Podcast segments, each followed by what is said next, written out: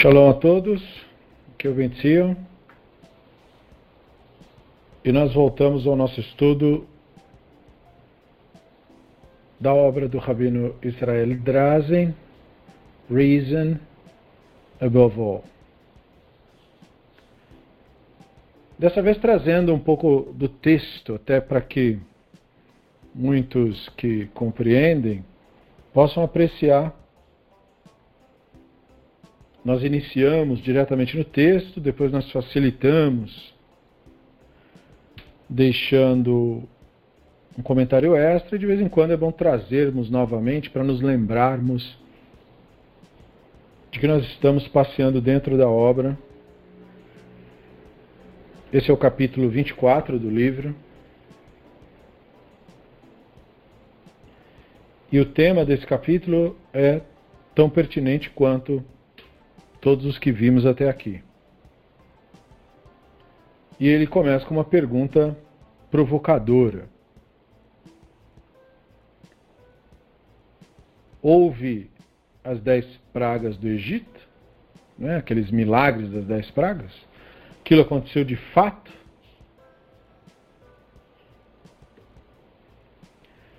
Então ele diz: a maior parte das pessoas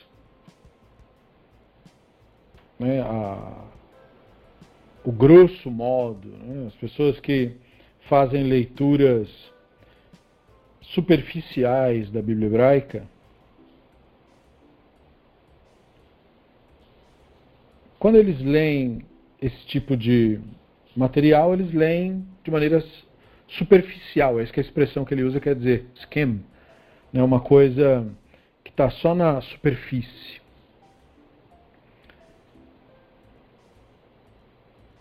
E o problema, ele lembra, né, a questão de que quando você lida com Bíblia, você está lidando com um livro que não é da sua língua. Se você é de qualquer lugar que não seja Israel. Não é da sua língua, não é da sua cultura, reflete outro tipo de pensamento, outro tipo de visão de mundo. É uma oportunidade para se aprender novas coisas.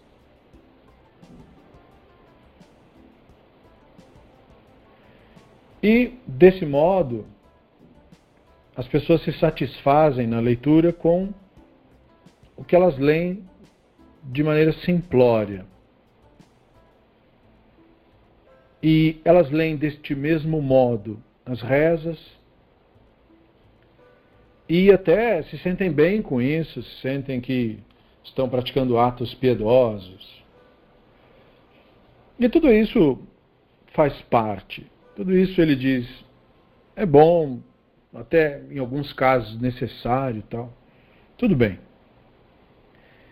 Só que, aliado a esse processo, há também a questão de que essas pessoas, por causa destas primeiras impressões, elas acabam não sentindo ou desenvolvendo a necessidade de ir mais fundo.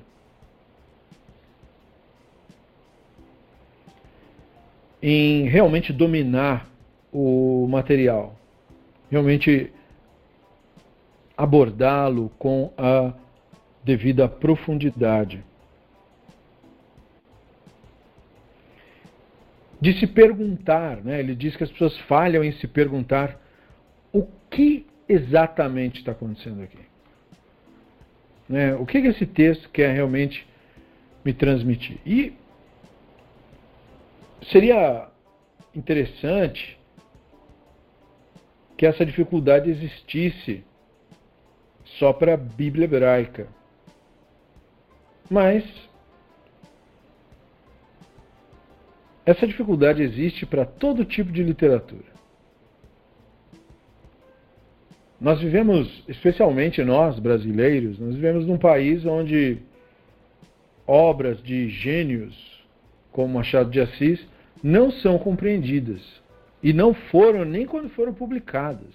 Tipo, 40, 50 anos depois é que alguém foi, ah, entendi o que ele quis dizer. É tipo, é muito pobre. E, e, e se falando de gente que se acha melhor que os outros. Falando da, da, dos dominantes, dos grandes sobrenomes, das pessoas que se autoproclamam importantes. Não entendem patavinas do que leem. Basta abrirem a boca para tentar explicar. Então, não é surpresa nenhuma que um livro tão complexo como esse não seja entendido. Na verdade, seria muito estranho que entendessem justo esse livro e não entendessem todo o resto.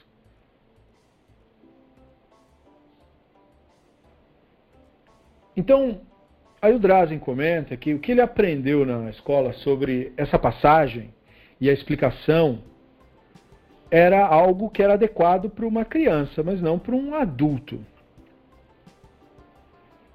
E esse é o problema. E ele diz que todos os comentaristas corroboram com o mesmo tipo de interpretação. Tipo, a pessoa tem que se perguntar isso. Né? Você já ouviu mil vezes sobre as historinhas da Bíblia. É aquilo mesmo? Tem que se perguntar, é aquilo mesmo? Os comentaristas, nossos sábios de abençoada memória, eles concordam sobre o que estão falando, hein? E quanto mais uma pergunta interessante. Quanto do meu entendimento deste evento em particular, no caso das pragas, quanto disso daí evoluiu, melhorou e afetou minha interpretação da Bíblia como um todo? Então ele diz que um dos muitos casos que o leitor ele infelizmente falha em fazer as perguntas corretas, é o caso das, da narrativa das dez pragas. E é incrível isso, ele comenta, porque o texto deixa muitas questões em aberto.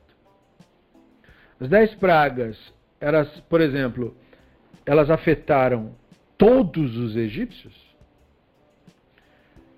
É, foram eventos sobrenaturais? Eu teria, por causa dessa narrativa, que aceitar a ideia de que ocorreram milagres e, e que eu teria que acreditar que isso daí é o que a Bíblia hebraica está ensinando?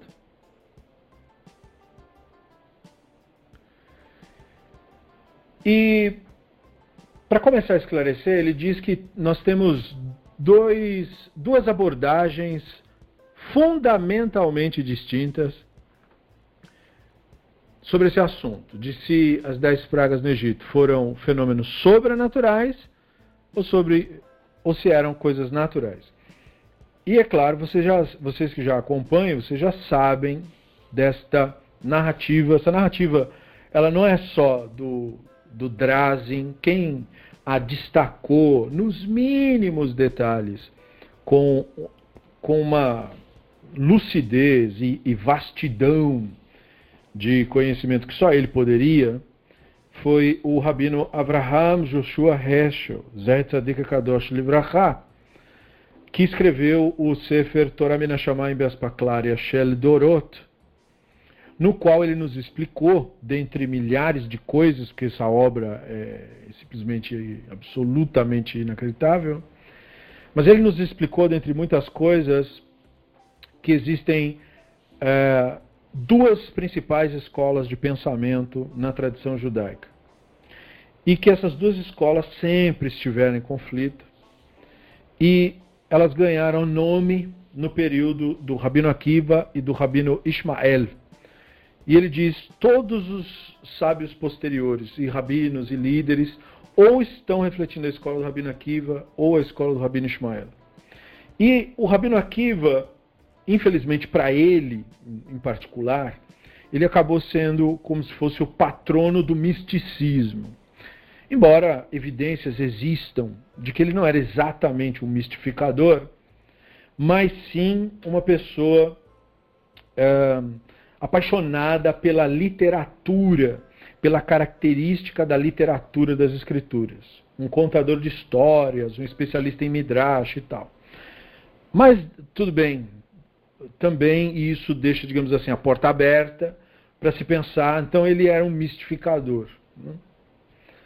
Mas um rabino que não deixa esse equívoco possível era o rabino Ismael, que por seu ensino, pelo seu método claro, lúcido, específico, uh, era, portanto, o patrono, por assim dizer, dos, dos rabinos que mais tarde, muito mais tarde, passariam a ser chamados, por causa especificamente de Maimônides, de racionalistas.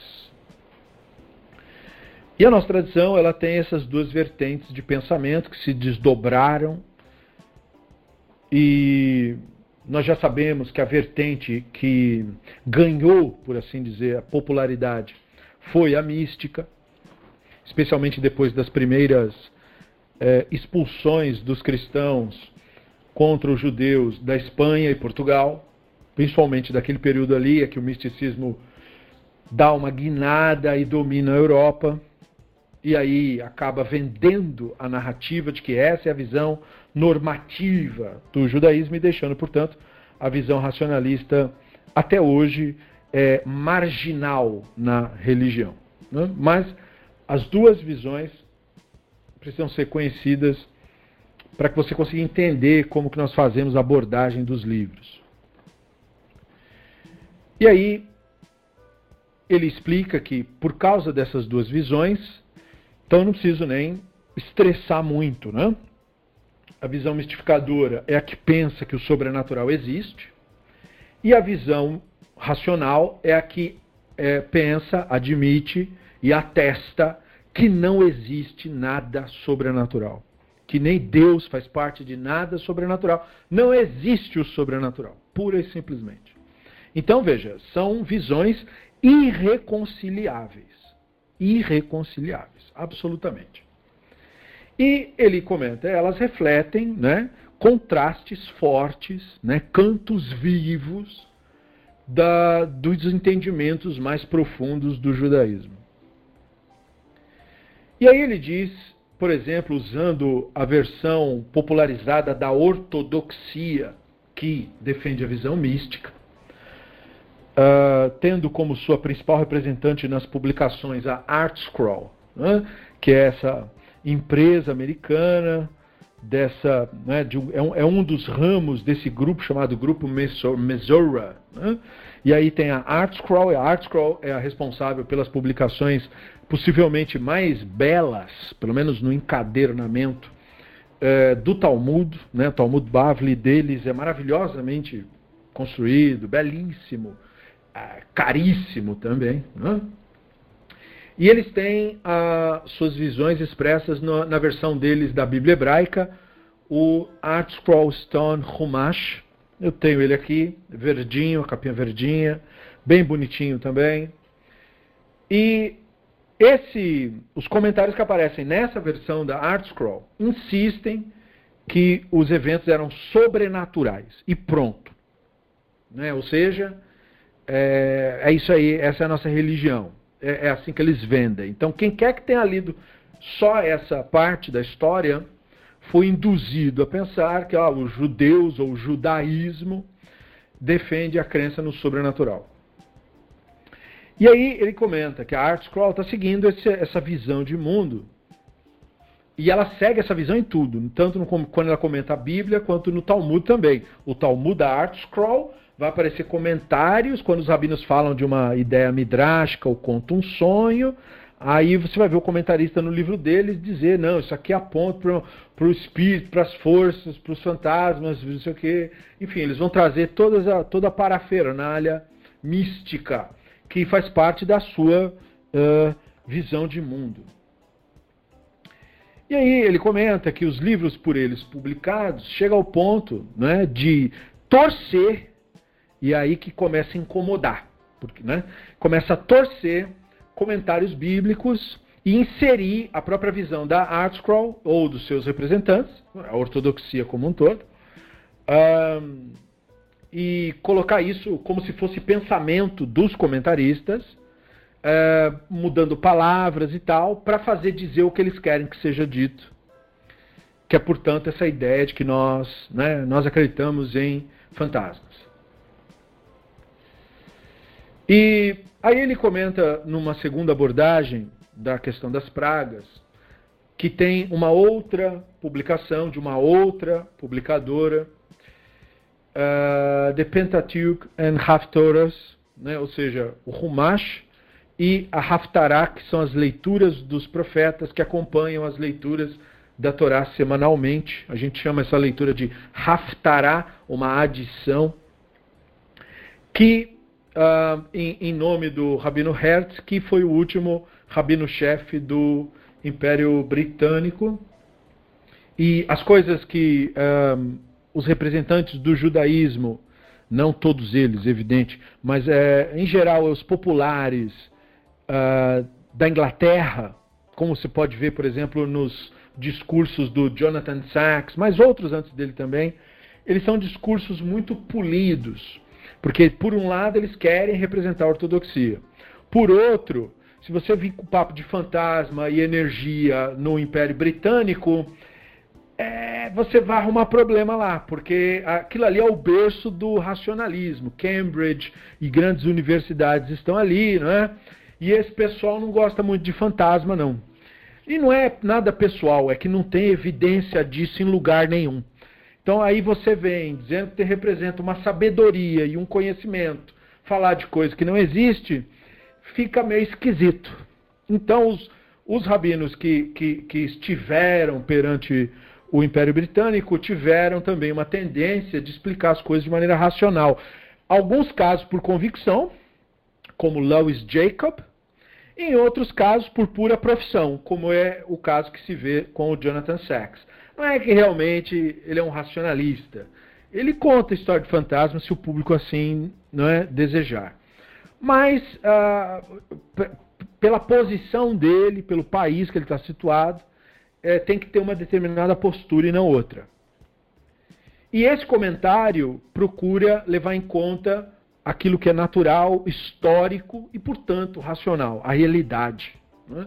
Então, não é num comentário desse que você vai ver o cara ensinando o leitor da obra que ó, aqueles eventos foram sobrenaturais. E sobre as pragas, né, já falando, porque tudo bem o outro, o outro a gente, todo mundo aí já ouviu, né?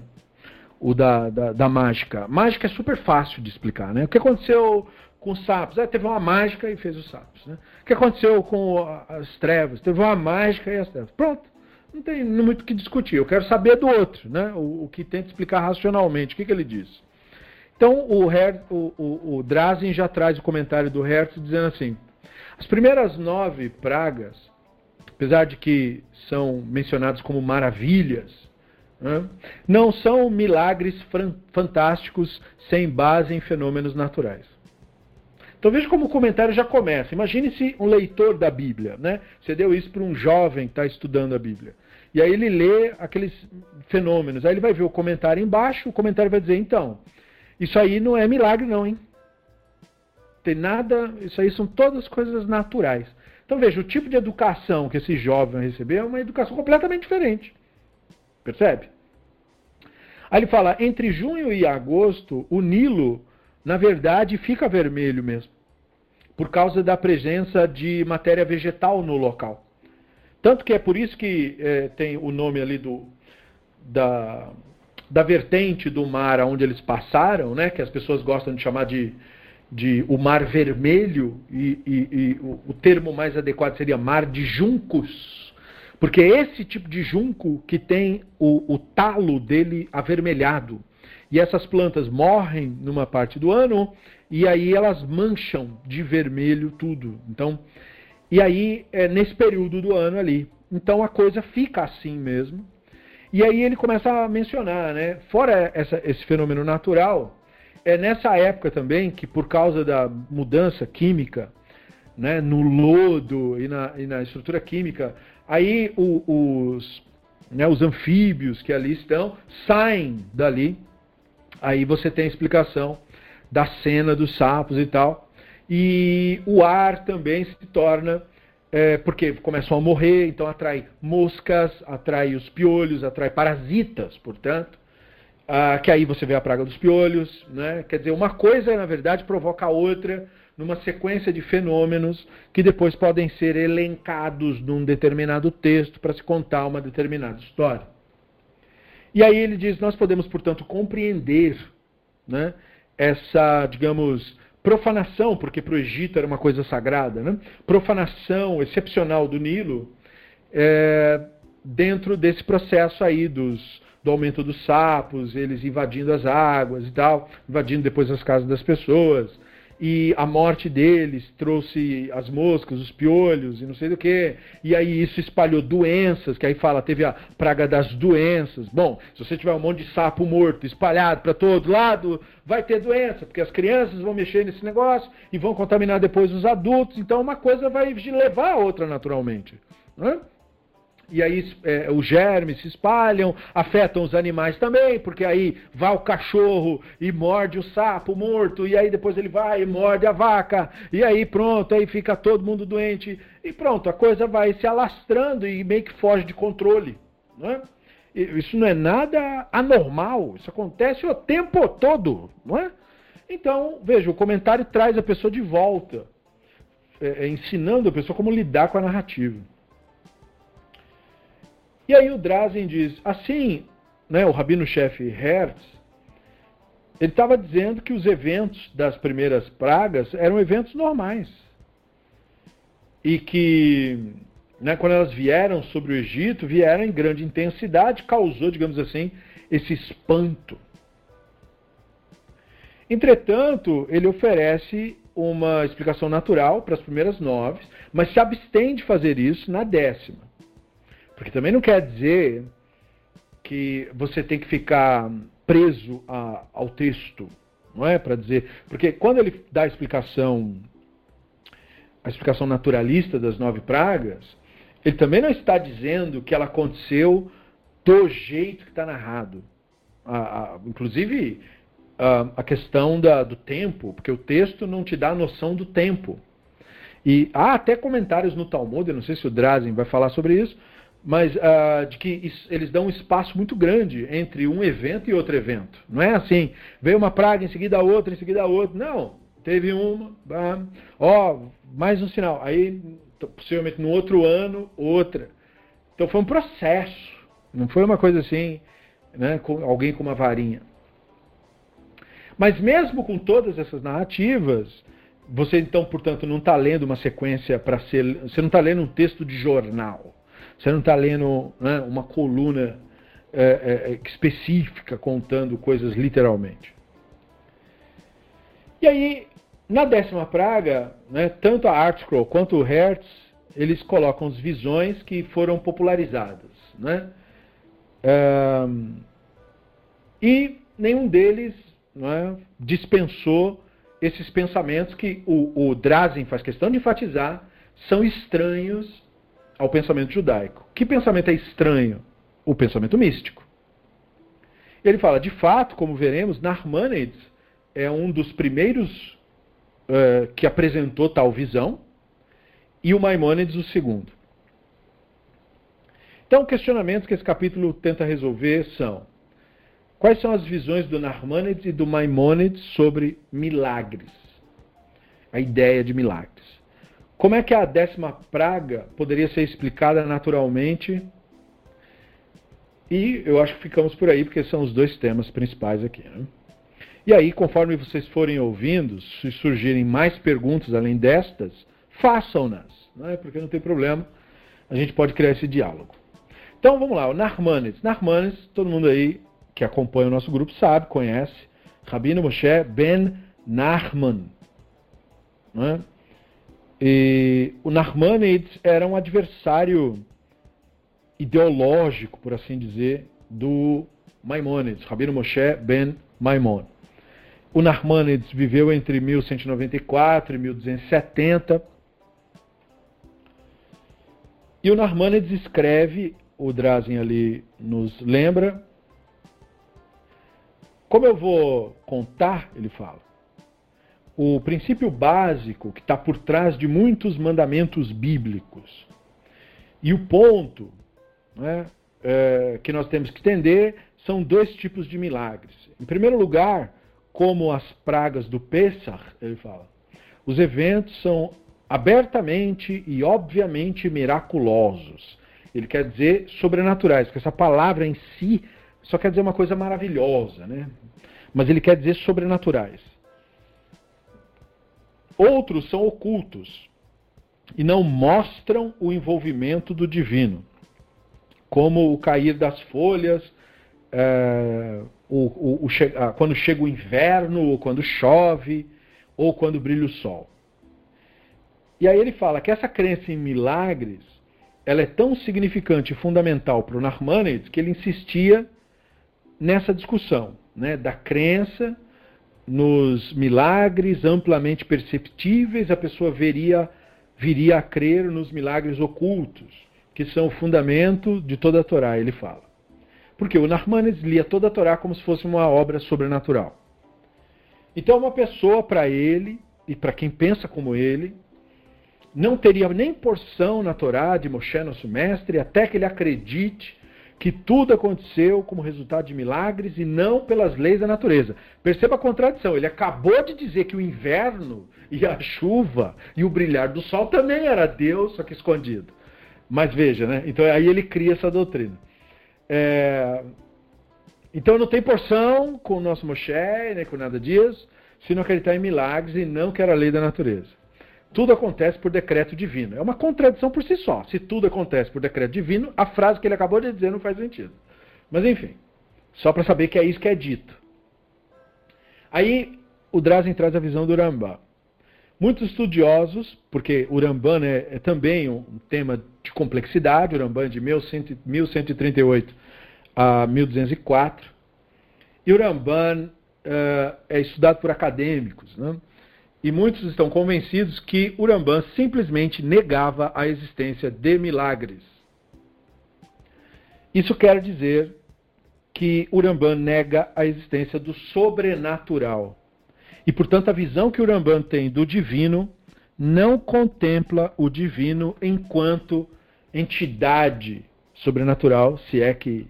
É, essa própria frase é um contrassenso. Entidade sobrenatural não é nem uma coisa possível. Né? É uma coisa que não faz nenhum sentido. E dentre os pesquisadores, Shlomo Pines e tal, eles concordam que, no mínimo, no mínimo, ele minimiza a existência. Ou seja, mesmo aqueles pesquisadores mais é, que já são eles mesmos uh, mistificadores, eles dizem que, no mínimo, o Ramban minimiza a importância disso. E aí no Guia dos Perplexos, terceiro tomo, capítulo 32, o Rambam escreve a natureza do ser humano nunca é mudada por causa de milagres. E aí mais adiante, este princípio com relação a milagres tem sido frequentemente explicado em nossos trabalhos, ele diz. Eu não digo isso porque eu acredito que isso é difícil para Deus mudar a natureza, né, ou cada pessoa individualmente. Pelo contrário, né? quer dizer, se você for considerar o divino, a origem do universo, blá, blá, blá, isso é possível. Né? Está dentro da sua capacidade, de acordo com os princípios ensinados nas Escrituras. Mas nunca foi sua vontade fazer tal coisa. E nunca será. E aí cabe uma pergunta, né? Como que o Rambam sabe que nunca foi a vontade do divino, o sobrenatural, e que também nunca será. É muito simples, na verdade, ele explica em outras partes do guia. Nós já temos contato com a vontade do divino. A vontade do divino não é um mistério para nós. A vontade do divino está bem na frente do nosso nariz. Nós estamos pisando nela, nós estamos respirando ela. O mundo natural, tal qual estabelecido, as leis físicas, tal qual estabelecidas, as leis químicas, tais quais estabelecidas, esta é a vontade do divino, manifesta bem na sua cara. O que te parece? Olha o mundo à sua volta, o que te parece? Dá para atravessar uma parede usando a força do pensamento? Não tem nada disso. Isso é delírio de ser humano. Esse negócio, ah, eu movo objetos com a minha mente. Tá maluco? Está delirando. Tomou alguma coisa que não devia. Não acontece no mundo real. E o mundo real foi estabelecido pelo divino. Então Rambam diz: eu não tenho nem que ficar pensando sobre isso. Não é nenhuma questão de que não poderia ser de outro modo. Poderia? Claro que poderia. mas não é. Esse é o ponto para mim. Eu não quero saber se o divino não poderia fazer um universo que, em vez de ser escuro, fosse lilás. Poderia. Mas não é isso. Esse não é o fato estabelecido. E é com isso que eu tenho que me pautar para determinar o que é verdade e o que não é. Então ele diz: se fosse para uma parte da sua vontade ser modificada, né, um desejo modificado, a natureza de qualquer pessoa, né, então a pessoa não seria livre para nada, e a missão dos profetas e a outorga da lei seria tudo isso supérfluo. O sistema natural, tal qual estabelecido, é o único que permite a escolha. O mundo mágico não permite nenhum tipo de escolha. No mundo mágico, ninguém escolhe nada.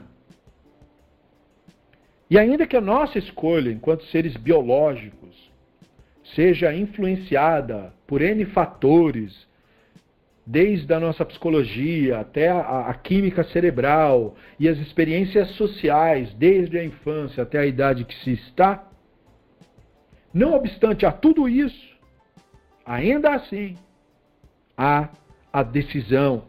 É verdade que não existe o livre arbítrio, um arbítrio que não seja influenciado por nada a não ser por mim mesmo. Não tem esse arbítrio livre, mas há arbítrio. E a existência do arbítrio depende do mundo natural, do mundo real. Então é por isso que eu sei que este mundo tal qual ele é e a realidade tal qual ela é esta é a vontade do divino. Se há algum conceito de vontade que eu poderia aplicar, é a isso. E aí ele diz que ele entra nesse, nesse tema, nesse subtema. Os princípios fundamentais para o entendimento do Ramban. Então, o Ramban claramente nega que Deus altera pessoas ou a natureza sobrenaturalmente. Entretanto, ele não é tão claro assim se o divino muda a natureza em si. E no século XII, isso era perfeitamente compreensível.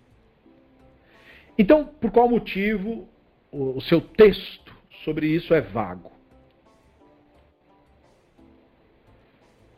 Então, ele explica que esse estilo de escrever do Ramban principalmente o que aparece na introdução do guia, é, ele se dá porque ele informa seus leitores que ele de propósito escreve declarações contraditórias para que leitores não devidamente intelectualmente preparados para a compreensão desse tipo de material, público em geral, os fanáticos, mistificadores, charlatães, tudo isso que seriam uh, carentes de conhecimento dos temas que são seculares, que são filosóficos, temas fundamentais para o entendimento da Torá, para que aquelas pessoas pensem que ele realmente cometeu um equívoco né, nas suas opiniões sobre o judaísmo e assim não fiquem criando uma guerra contra ele. Simplesmente desprezem o que ele está falando. Ah, ele, ah, aqui, olha que é contradição.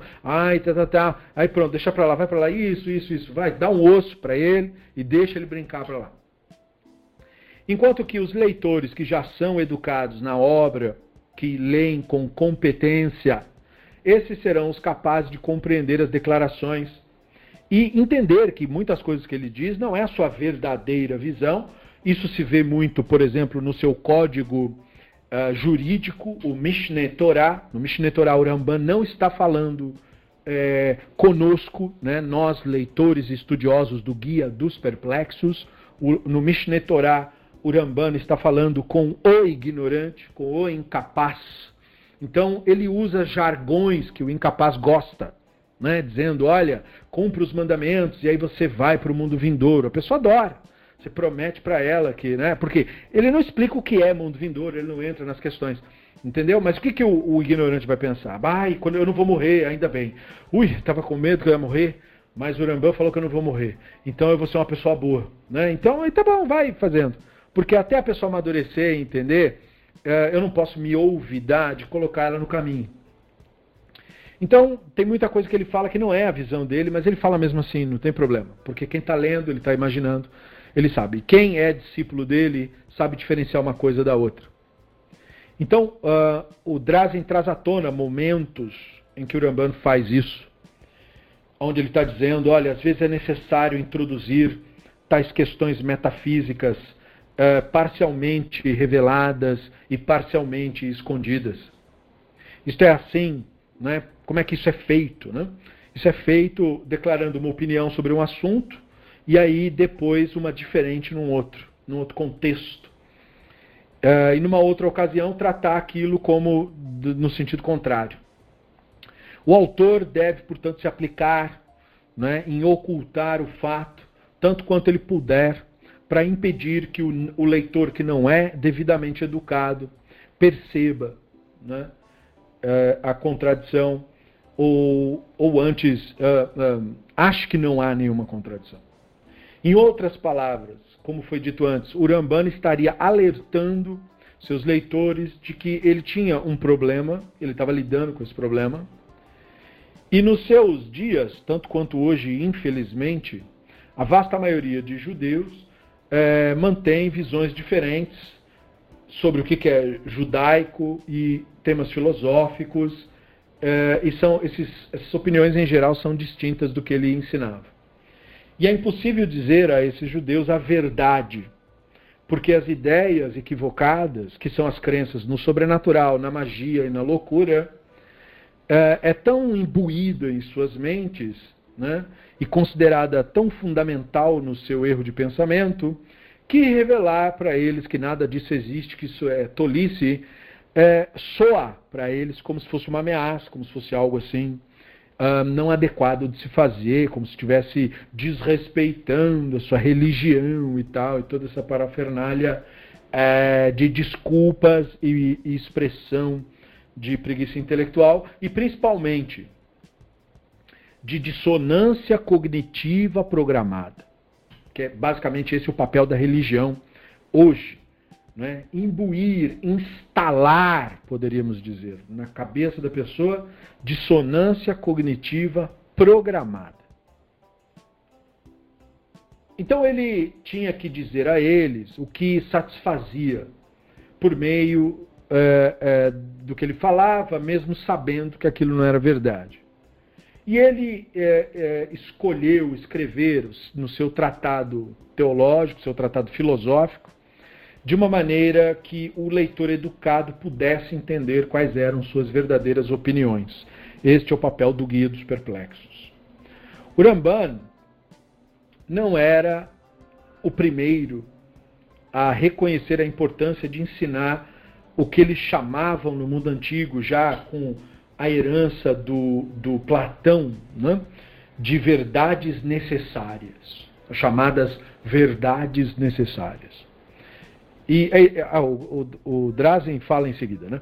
O filósofo grego Platão escreve na República, em outras obras, que as massas precisam ser ensinadas sobre os mitos, né? E mesmo que os mitos não sejam verdades, para ajudar na sobrevivência delas do dia a dia. O Maimônides dá muitos exemplos de verdades necessárias que existem na Torá. Ele declara, por exemplo, que a Torá ensina que o divino fica irado, né? Que tem um sentimento da raiva é, e, entendeu? E se a pessoa desobedece a regra, o rito e tal, mesmo que isso seja uma verdade necessária. Isto é, qual é a realidade dos fatos?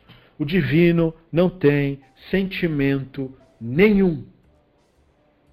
Ele não só não tem o da ira, né? o divino não só não te odeia, ele também não te ama.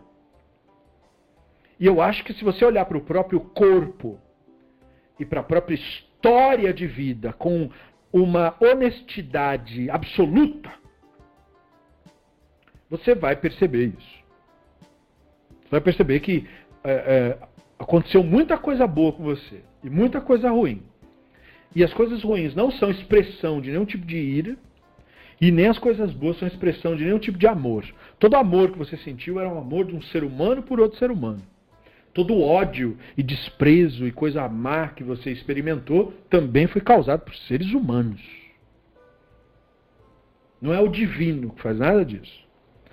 Então, essas linguagens, elas, elas procuram mostrar para nós, ela, ela, tem essa visão dupla. Né? Primeiro, instruir o ignorante, para que ele pare de fazer o mal para o outro, porque ele também tem esse mesmo histórico de todos nós, experimentar momentos maravilhosos momentos nefastos, e aí anunciar para ele que ó, os momentos nefastos é o divino irado com as coisas erradas que você faz. E de repente, esse pensamento leva a pessoa a falar: bom, então vou ver se melhora. E como o que melhora é a relação de um ser humano para com o outro, na medida em que o cidadão para de fazer o mal para os outros, ele começa a formar relações sociais melhores e há uma grande chance da vida melhorar mesmo, e aí a pessoa atribuirá a isso. Então o Dress está nos lembrando, a Torá transmite a ideia de que o divino se ira,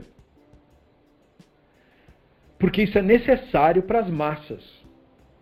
Elas, é, é, ou seja, né, os ignorantes para que eles acreditem que o divino fica irado se eles desobedecem às regras, os princípios, se deixam de ser honestos, se deixam de ser pessoas gentis, e aí, de modo que elas é, exerçam o autocontrole. Veja qual é o objetivo real dessa informação: fazer a pessoa olhar para si mesma. O objetivo da informação não é você dizer para o outro que o divino se ira, como geralmente é utilizada essa informação. Essa informação serve para a pessoa olhar para si mesma, melhorar-se. Pelo menos essa é a ideia original. E aí, similarmente, a crença de que Deus responde imediatamente a rezas, por exemplo, também isto não é uma verdade. Né? Ela é uma verdade necessária. E por que, que é importante saber disso? Porque o divino é o autor do universo, de acordo com a tradição que recebemos.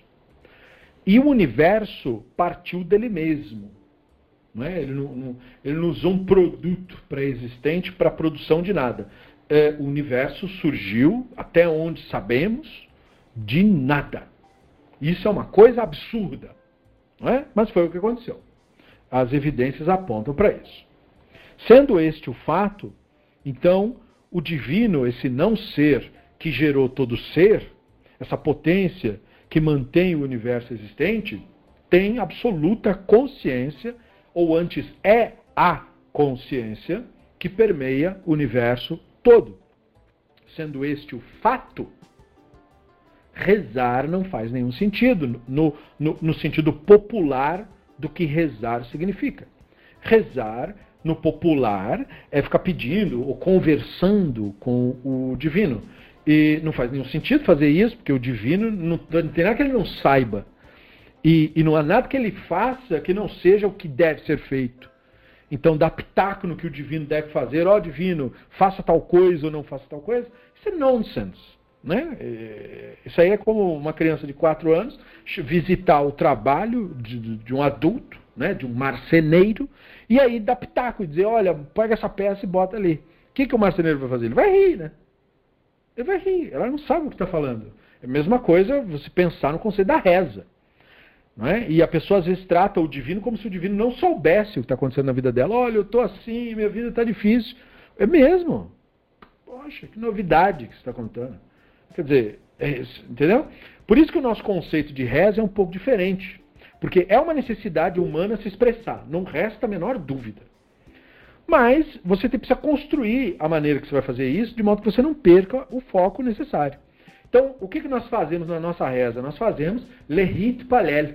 Nós analisamos a nós mesmos, que é isso que o verbo para reza em hebraico quer dizer. Lehit palel é julgar-se, analisar-se. Quando eu rezo, eu medito, na verdade. Eu, eu, eu mergulho, por assim dizer, dentro de mim mesmo e, e através desse mergulho, eu uh, descubro mais facetas e características de mim e através disso eh, restauro, caso encontre algum problema, minha, minha conexão com o divino, que em última análise é uma conexão com a realidade tal qual ela é.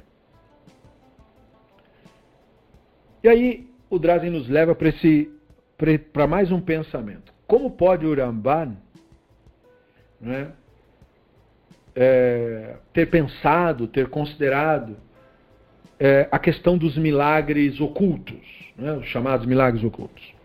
Então, uma das verdades necessárias que é popularizado é a crença em milagres. Isso todo mundo sabe. Então, do mesmo jeito que ira divina não existe de verdade, essa coisa do divino responder como se fosse uma pessoa anotando, pois não, não é? Saque celestial, qual é o seu pedido? A vasta maioria das pessoas vê a Bíblia hebraica como uma fonte de ensinar que existe o sobrenatural, que existe o milagre. E muitos estudiosos estão absolutamente convencidos que o Ramban induzia as massas a acreditar que eles, uh, digamos assim, que ele compartilharia a noção da existência de milagres também, para não criar com eles uma ruptura. Né? Quando, na verdade, ele estava absolutamente convencido que o divino rege o mundo, não por meio de nada sobrenatural, mas pelo que você está vendo na natureza de fato. E aí nós temos o texto que o Drazen faz questão de lembrar, de Bereshit. O Hashem viu tudo que fez e eis que era muito bom. Esse verso implica que, se você pensa o divino como tendo todos os poderes e sabendo todas as coisas, e decidindo que o mundo real no qual você foi inserido é muito bom, então quer dizer que não precisa de nenhum tipo de interferência extra, nem de ajuste, nem de correção, nem de nada. A divindade decidiu necessariamente todas as coisas, todos os potenciais, e isso tudo é manifesto nas leis da natureza. E esta parece, parece ter sido o que o Ramban procurou passar no segundo tomo do Guia dos Perplexos, capítulo 29, onde ele escreveu que a verdade né, dos milagres né, existiria, aspas, mas essas mudanças não eram permanentes, é, elas não, na verdade, se transformavam em novas propriedades físicas, pelo contrário, o universo continua seu curso natural. Então esse é o jeito do Ramban de fazer aquilo que nós falamos antes. Ele contradiz de propósito o que ele falou e ele disse lá na introdução do livro que o aluno dele ia ficar esperto com isso. Por que nós sabemos que o Ramban está fazendo isso de propósito? Porque ele usa palavras que ele não costuma usar. Isso é uma das dicas. Né? Então ele fala, ó, oh, milagre tem mesmo. Aí em seguida ele corrige a noção. Ele diz então, mas é, mas não quer dizer que é uma mudança. Não quer dizer que é um novo fenômeno. E isso é muito interessante porque isso pode ser visto atualmente no pensamento das pessoas. Por exemplo, o nosso planeta tem algo que é bastante desconhecido popularmente, que são chamados fenômenos atmosféricos. Fenômenos atmosféricos são muito frequentes no nosso mundo e são pouquíssimo conhecidos eles são vistos em várias áreas do planeta, gases se comportando, fazendo círculos, rodinhas assim no ar. E a população fica histérica. É o alienígena que veio, visitar, ou são os espíritos, ou é algum santo da religião da pessoa, se a pessoa é católica, ou, ou é algum orixá, ou é alguma coisa, é algum deus, ou é algum. Entendeu? O cara viaja. Né? E aí você vai ver, é um fenômeno atmosférico. Tem muitos fenômenos atmosféricos a gente não estuda na escola, a gente não estuda sobre isso a fundo, não lê livros sobre o caso, é, não escuta também os cientistas quando eles explicam. E aí nós ficamos criando essas ideias. Ah, eu vi uma, lave, uma nave alienígena com meus próprios olhos. São, e, e, e existem diversos fenômenos da natureza que ocorrem de uma maneira tal que permite a visibilidade. Porque nós, seres humanos, nós só enxergamos o espectro da chamada luz visível, que é um espectro pequeniníssimo do, do que se chama de luz. Né? A luz vai desde o infravermelho até o ultravioleta, mas nós não enxergamos nenhuma das variações. Nós só enxergamos as sete cores e olhe lá. E das sete cores que existem, nós enxergamos mais tons de verde por causa da nossa herança, dos nossos antepassados, vivendo em selvas, matas e savanas, nós enxergamos mais tons de verde do que tons de qualquer outra cor. Isso é uma coisa que tem lá sua beleza, por um lado, mas por outro mostra a enorme deficiência da nossa visão, que não é de maneira nenhuma confiável para determinar o que é verdade e o que não é na natureza.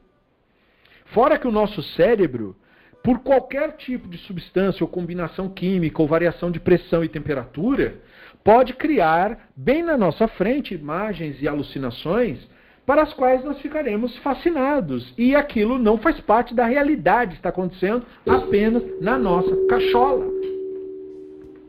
Então nós temos todos esses problemas cognitivos. E eu não preciso nem entrar na questão do que é ouvido. Nós também temos uma limitação muito grande daquilo que nós conseguimos ouvir. Eu acho que ninguém precisa ser convencido disso.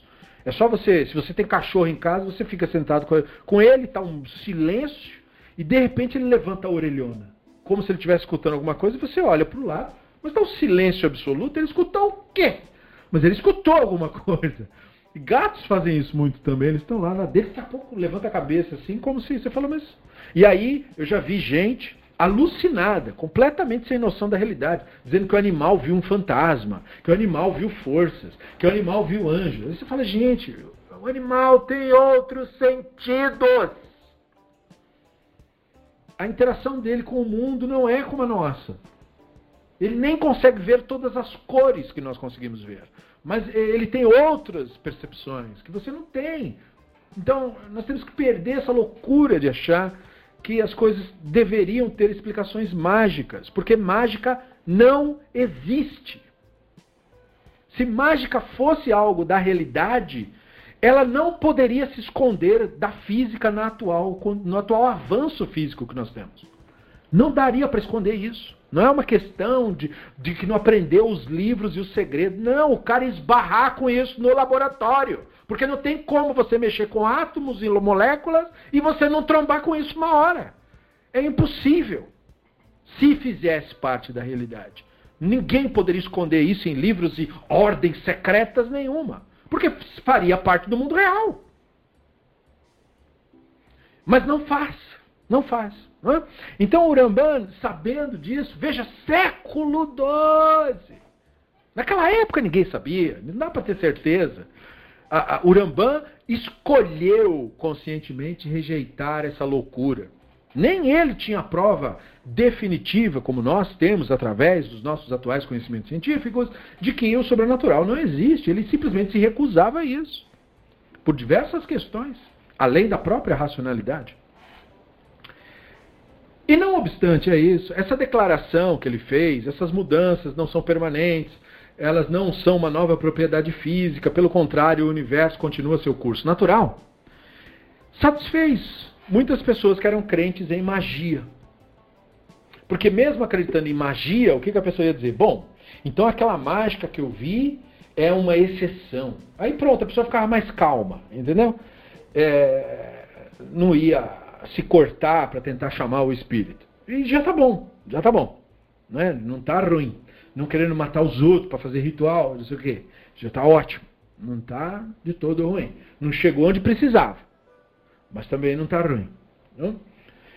Mas ele continua dizendo que os sábios né, pensavam de maneiras muito diferentes. Porque muita gente confunde o nosso livro, né? o Talmud, o Midrash, achando que é, é como outras religiões fazem com livros religiosos, é, livros de doutrina, livros de dogmas, e não é nada disso. Nossos livros são todos reflexivos. Né?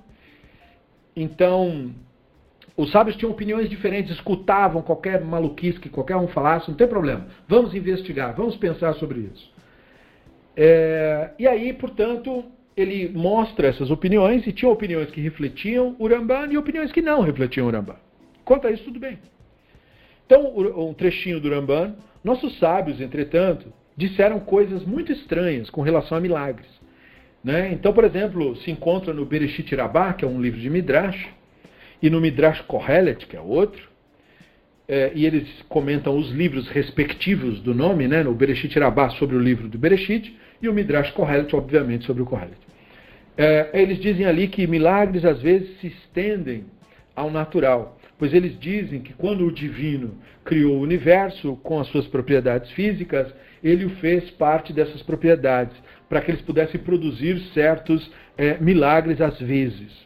Então, por exemplo, essa crença é uma crença do mundo antigo. Você está vendo pessoas é, falando isso, e essas pessoas são pessoas do mundo antigo. E eu, um, um dos graves erros que é cometido por quem estuda obras do mundo antigo é não considerar adequadamente a época em que a obra foi escrita, para tentar entender um pouquinho de qual a visão de mundo do autor daquela época, como ele via, ou como as pessoas daquela época viam a realidade, né? como que eles lidavam com a natureza. E as pessoas da época do, do Midrash Rabbah, que tem vários, né? o Midrash eh, tem é, dos cinco livros da Torá e também do Ruth, Esther, Erá, Kohelet e Shirashirim.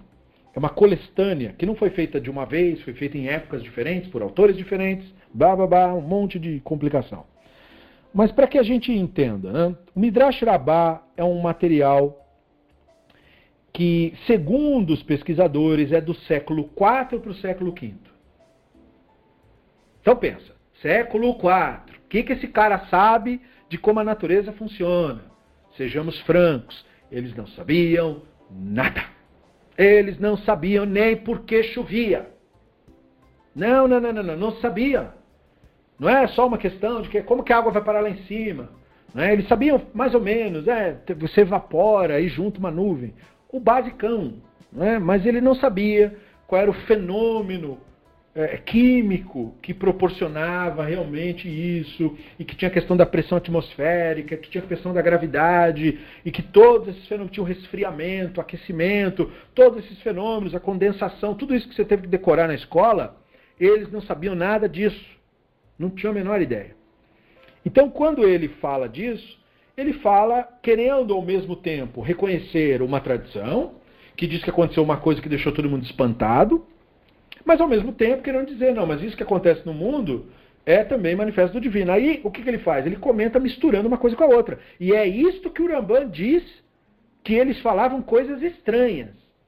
Perceba que uma pessoa lendo com uma certa com uma certa compreensão do período e da época e tudo mais. Ó, o Silvio está até acrescentando um comentário dizendo: imagina se eles tivessem a oportunidade de ir ao farol Maracaibo, na Venezuela, onde cai 28 relâmpagos por minuto. Imagina, seria, eles iam falar que o Sinai era lá, né? Evidente, eles iam, porque uma das coisas que destaca o Sinai é justamente os relâmpagos, né? Que ficam em cima da montanha.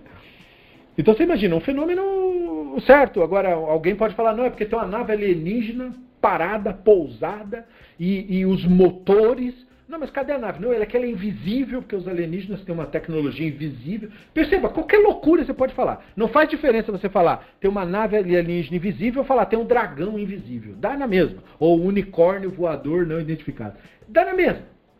É a mesma loucura e a mesma insanidade. Mas o que eu quero enfatizar é, isso que o Midrash Rabbah fez no século V serviu de base para a alquimia serviu de base para as crenças mágicas e dos ritos dessas sociedades secretas, Rosa Cruz e não sei do que, e, entendeu? E levanta o braço e fala as palavras, põe o um negócio, e mete a cor e faz o desenho, é, é, tentando ver se os caras conseguem manipular a matéria através de ritos e mágica. Vamos fazer uma pessoa de, de argila e depois vamos é, falar uns encantamentos. E aí não vai acontecer nada, obviamente, mas todo mundo vai mentir que aquele boneco andou. Entende? E aí, passado uma, duas gerações, vão dizer assim: não, como ousas dizer que o grande mestre não falou a verdade? Ué? O que, que você acha? A realidade é o barômetro da verdade. Então, as pessoas do mundo antigo, eles não sabiam. Então é por isso que nós dizemos que eles não mentiam. Porque eles não sabiam. É uma, é, você só pode mentir quando você de fato sabe e aí você nega os fatos. Ou seja, os charlatães e mentirosos são os rabinos e líderes religiosos de outras religiões atuais. Esses são canalhas, porque eles sabem que isso é mentira. Porque tem conhecimento atual para isso. Mas as pessoas do mundo antigo, no século V, século VI, ele, como que eles iam saber de uma coisa dessa? Eles não sabiam, eles não sabiam. Então eles tentavam o melhor que eles podiam. E aí, Urambana aqui, né, o Draza enfatiza. Isso mostra que ele, o sábio, mantinha é, ou considerava impossível né, que houvesse uma mudança nas leis da natureza. Olha, olha que interessante. É, ou uma mudança né, que na vontade do divino, que no caso mudar a lei da natureza é isso, né, mudar a vontade do divino. Portanto, fere o conceito da imutabilidade do divino. Milagre é uma impossibilidade até do ponto de vista teológico. Porque para você dizer que Deus fez um milagre, você está dizendo que ele mudou uma lei que ele diz que era o certo. então, é um absurdo por si só. Uh, depois de uma vez ter criado. Né? Então, o Drazen nos leva para essa reflexão. Por que o Ramban menciona o ensinamento dos sábios? Porque quando você abre o Talmud, cara, você encontra coisas fantásticas, sonhos, é, anedotas, lendas, lendas judaicas, lendas babilônicas, lendas da terra de Israel. É uma coisa assim muito legal, entendeu? Mas você tem que ter maturidade para ler esse tipo de material. Então ele diz assim: é possível argumentar que ele estivesse encorajando pessoas mais leitores mais iluminados, né, para que ignorassem declarações que ele faz para consumo popular. Né, e os apontamentos que eles estavam fazendo é, seria para os ensinamentos dos sábios, que seriam a sua verdadeira opinião. Os sábios parecem estar dizendo que milagres são fenômenos naturais. Né? Ou seja, no Talmud, na maioria das citações, quando os sábios citam isso, embora eles deixem os insanos falarem, os sábios do Talmud não calam e dizem, não, não pode dar essa opinião. Pode dar qualquer opinião que você quiser. O que, que você acha que aconteceu? E aí o rabino fala uma coisa cabeluda. E aí vem o outro e fala, você está maluco? Claro que não é isso. então, tem muito disso, entendeu? Eles deixam falar, não tem problema falar. Mas diz assim, os sábios determinaram. Aí pronto. Então, os sábios determinaram que é, o que chamam de milagres, que na nossa língua é outro nome, né? Na nossa língua é Nes e no plural Nissim Nissim são sinais. Então, os sinais são fenômenos naturais.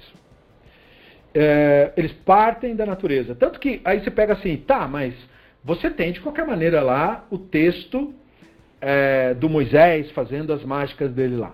Como que os rabinos lidam com isso se eles eram do mundo antigo e não tinham o conhecimento que nós temos da era moderna, portanto eles não tinham o nosso argumento, certo? O, o argumento da realidade. Qual era o deles? Como eu sei que eles estavam apontando para a mesma direção que eu aponto?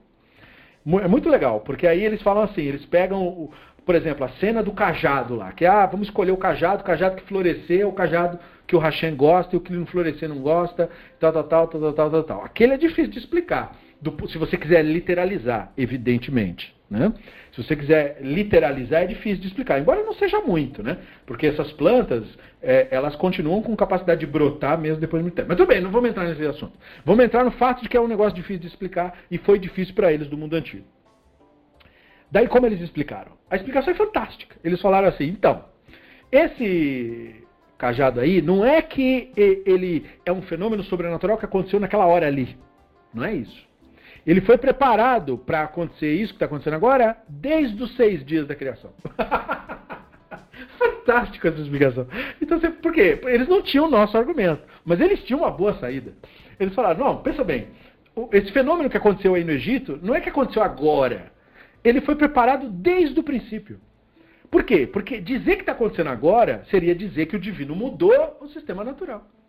Mas dizer que foi preparado desde o princípio significa dizer que nada foi mudado, está tudo dentro dos planos.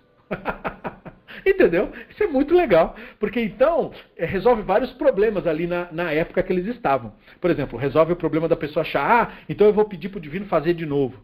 Entendeu? Não tem como fazer de novo. Por quê? Porque aquilo foi um, um, para acontecer uma vez só. É um fenômeno que foi preparado desde o começo. Então, aí você pega Midrashim, que foram criados inspirados nesses ensinos, aí os sábios do Midrash vão dizer assim, seis coisas, aí tem até no Porquê Avot, né? Seis coisas foram criadas nos seis dias da criação. A vara de Moshe, a não sei o que do Aharon, entendeu? É esse o foco.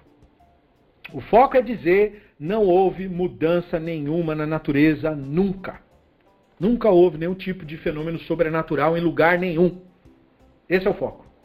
O único evento sobrenatural, existe apenas um evento que até o racionalista admite que é absolutamente absurdo e, portanto, pode ser chamado de sobrenatural. Só um. a origem do universo. Uma coisa surgir do nada, isso é para bugar o cérebro de qualquer um. Todo o universo, toda a matéria está comprimida numa coisa que é menor do que menor do que menor do que menor do que um ponto, isso é uma coisa para bugar o cérebro de qualquer pessoa. Então, se houve algum evento sobrenatural, talvez esse merecesse o crédito. Só esse. O resto é tudo natural, é tudo parte do mundo real. Portanto, o sobrenatural definitivamente não existe. Jamais foi verificado. E provavelmente jamais será. Então veja, né? Uh, os sábios então estão dizendo isso. Não tem isso de milagre no sentido de violação de lei na natureza. Isto não acontece. Em lugar nenhum, nunca aconteceu, nem nunca vai acontecer. São fenômenos naturais, todos os fenômenos que a Bíblia hebraica fala. E é claro, isso não quer dizer que todos os fenômenos são narrativas literais de cenas que aconteceram daquela maneira. Nós estamos usando o exemplo de uma narrativa popularmente assim entendida. Por exemplo, na cena lá que o Bilan está com a jumenta e a jumenta fala para ele, porque você está me batendo. Os rabinos não explicam aquela cena como um evento sobrenatural desse aí, que foi preparado desde o começo. Não. Como o Rambana explica. Aquilo ali foi uma visão que o Bilan teve. Aquilo nunca aconteceu.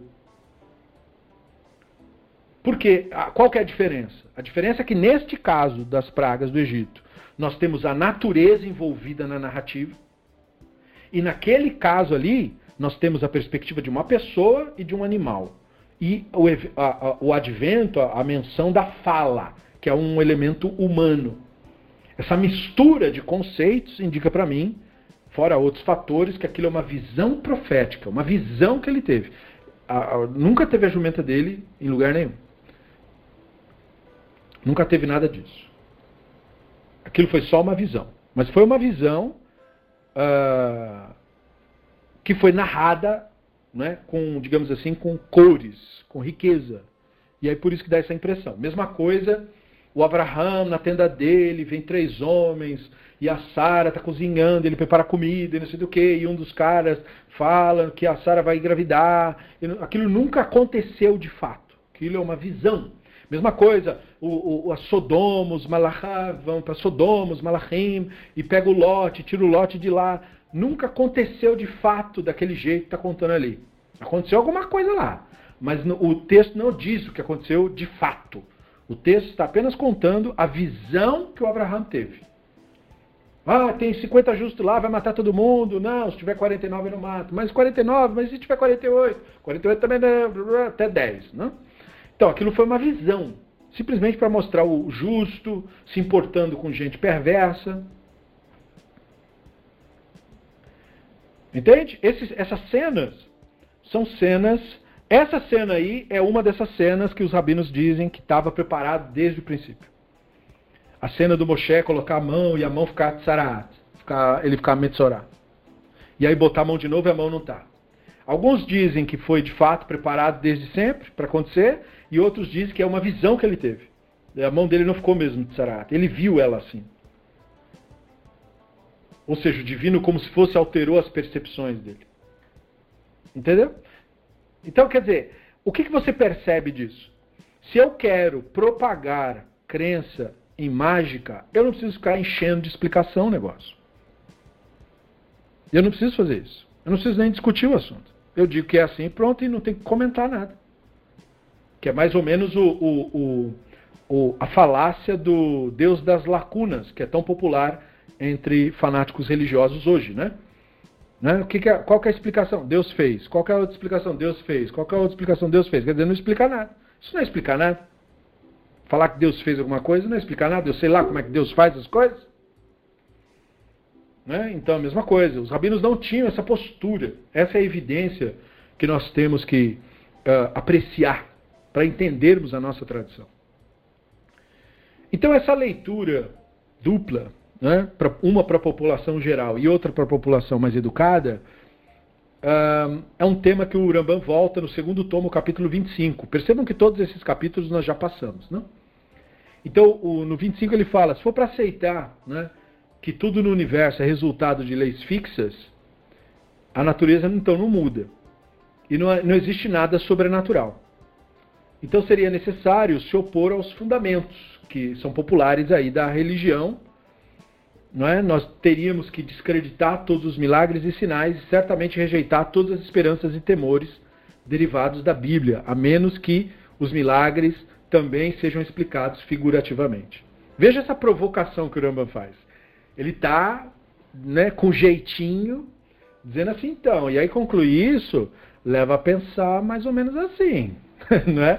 É, negar o sobrenatural faz negar alguns fundamentos que colocaram aí como fundamentos, disseram que era fundamento da nossa religião. E aí leva a descrer em milagres e sinais. Isso ele falando, e ele mesmo descria de sinais. Né? E rejeitar essas esperanças, não é? a gente perde as esperanças, mas veja, também perde os medos. Né? Entendeu? Então você tem uma suposta desvantagem, porque você perde as esperanças. Ai, eu, quando eu morrer eu vou virar um fantasminha e vou morar numa casinha feita de algodão com uma porta de pérola. Mas você também perde os medos. Né? As ameaças, a manipulação da religião em cima de você, te ameaçando, que você vai ser torturado e furado de tridente, essas coisas. Tudo isso aí se torna ridículo para você quando você entende isso que o Rambam está apontando. Ele fala, menos que a gente explique os milagres figurativamente. Né? Ou seja, se você quiser ainda continuar dizendo isso, você precisa entender que muito do que está dito na Escritura não é para ser entendido literal. Ela não é um livro de história nem um trabalho de jornalismo. Ela é um trabalho da espiritualidade. É o ser humano lidando com seus símbolos, com, lidando com a sua própria mente, lidando com, o seu, com a sua consciência, expandindo a sua consciência e aprendendo a subjugar seu Yetzer Hará. Esse é o objetivo de todas as histórias. O objetivo de todas as histórias não é plantar em ninguém convicção nenhuma, não é fazer você acreditar em nada, é ensinar você a lidar com a divindade na realidade. Então, Drazen nos diz: a população geral judaica pode até entender que o Ramban queria que o povo soubesse né, da existência dos milagres, porque senão as pessoas entram em desespero. Entretanto, o leitor educado reconhece o estilo do Ramban e interpreta suas palavras introdutórias como explicações do motivo pelo qual a maioria dos judeus não pode aceitar os fatos, a verdade. Porque é importante é, é salientar o que é verdade. Né? Verdade não é a opinião certa. Nenhuma opinião é verdade. A verdade não está na mente a verdade não está na opinião. A verdade só está no mundo real, feito pelo divino. A verdade só está no divino. Então, aceitar a verdade quer dizer aceitar a realidade. Agora você entende porque é difícil. Porque você fala, como uma pessoa negaria aceitar a verdade? É, realmente, ela não negaria se for uma verdade ideológica, porque ela pode pegar essa nova ideologia e adicionar o seu ego. A verdade que a pessoa rejeita é a realidade, porque a realidade destrói o ego humano. Destrói suas narrativas, suas crenças, opiniões, suas loucuras. E aí, como é que ele vai justificar todas as, toda a própria estupidez? Como que ele vai explicar a própria burrice?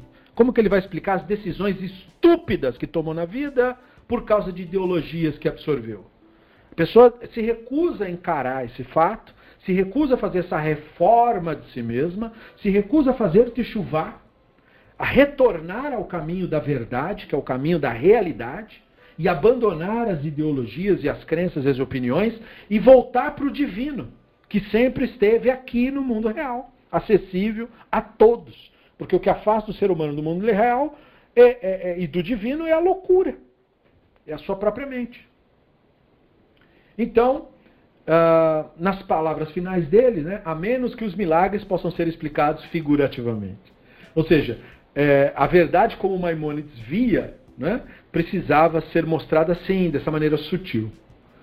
E por que mais ele adicionaria essas palavras? O, o Drazen nos, nos, nos provoca. Né? Por que mais ele adicionaria isso? Se não para nos mostrar os fatos que estão por trás da coisa. Maimonides era um gênio, inclusive, na maneira de escrever. Impressionante como ele conseguia né, transitar ali no meio de gente louca. Claro, teve reação ruim, queimaram o livro dele na Europa. Hoje em dia, suas palavras são sistematicamente distorcidas em movimentos racídicos, que tentam macular sua memória, dizendo que o Urambano é, é, defendia a mágica e é toda essa estupidez que eles usam para extorquir o dinheiro das pessoas. É claro que isso existe. Mas, como ele mesmo disse, o meu leitor preparado saberá a diferença. Saberá quando eu falo uma coisa para o povão e quando eu falo uma coisa apontando para os fatos. Aí o Drazen nos entra em mais um subtema, que é sobre a metodologia de Hertz, né, que é, mostrando como ela é consistente com o estilo da Bíblia hebraica. Então ele diz: Nós vimos que o rabino-chefe, o Hertz e o Ramban se opunham à existência de milagres sobrenaturais.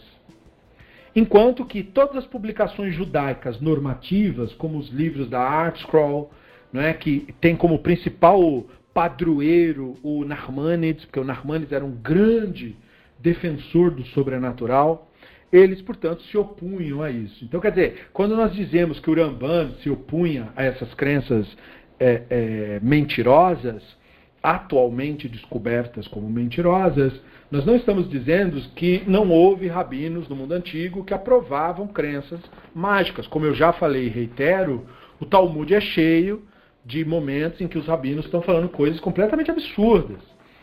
É, é, e você fica meio assim, sem saber se ele está sendo literal, se ele não está, porque ele não explica, ele só fala um negócio completamente sem sentido. Mas muitas coisas são porque eles não tinham conhecimento de como a realidade realmente funciona. É, outras coisas eram simplesmente é, midrash, ou seja, parábolas que eles ensinavam através disso. E muitas vezes eram sonhos e lendas que eles repetiam sem explicar, entendeu? Trazendo aquela informação ali para enriquecer, por assim dizer, o momento de aprendizado. E para que fosse discutido. Não é? Eles nunca trazem uma coisa de maneira taxativa eles trazem informações para que a gente possa discutir sobre isso. É, e aí ele diz: Nós vimos que o, o Rabino-chefe só falou das primeiras nove pragas como naturais, mas evitou a décima. Né? E seria possível que a décima também fosse natural? Todo mundo sabe qual é a décima. Né? A décima é a praga da morte dos primogênitos. Então é uma narrativa cabeluda. Né? O divino veio, mandou lá uma força destruidora, essa força destruidora saiu matando grupos específicos, só o primogênito de cada egípcio e de cada bicho, dizem, né? E, e aí tem um monte de midrash sobre isso. Aí fala assim, é, lendo a declaração do Rabino-chefe, nós vemos que ele estava é, considerando a descrição bíblica das pragas como uma linguagem hiperbólica. Era uma hipérbole. O que é uma hipérbole? Uma hipérbole é um exagero. Né? Eu já te falei mil vezes para não fazer isso. É um exagero. Né? A pessoa, de fato, não falou mil vezes. Ela está usando uma hipérbole. Não é isso? Então, mesma coisa. O texto bíblico usa hipérboles também. E, portanto, não devem ser aceitos literalmente. Essa explicação que o Rabino Chefe está dando ali, segundo o Drazen. E não há nada de errado em fazer isso, ele diz é, a Bíblia hebraica ela contém muitos, muitas hipérboles é, que são utilizadas para dar ênfase, não é? para enfatizar alguma coisa. É, assim, por exemplo, é, quando as pessoas dizem que no Bereshit 11.4 está escrito, venham, vamos é, construir uma cidade, uma torre, cujo topo vá até os céus, perceba, né? É, isso é uma linguagem do mundo antigo. Essa linguagem, estranhamente, estranhamente, ela é repetida até hoje. Essa coisa assim de ir para o céu. Hoje em dia, quando pessoas morrem, eu fico pasmo quando eu escuto. Né? Uma pessoa às vezes formada, tudo, fala que a pessoa foi para o céu. Aí você fala, mas onde é que é o céu? Porque no mundo antigo, como eles não tinham acesso né, à, à área, à área atmosférica do planeta, é, é, é lógico, né? Você aponta para cima, você vê uma tela azul, você fala, o céu é ali, bem ali mesmo. Né? Você não sabe que isso é gás, nem que é um fenômeno óptico. Portanto, é uma ilusão, não tem nada azul em lugar nenhum. É né? um fenômeno óptico que a luz do Sol provoca nas partículas da própria atmosfera. como a aurora boreal é outro fenômeno óptico, mas esse caso não é a luz, é a radiação solar. Uh, mas tudo bem, você pega uma pessoa do mundo antigo, o Sol é ali, né? Tipo, você chega nele.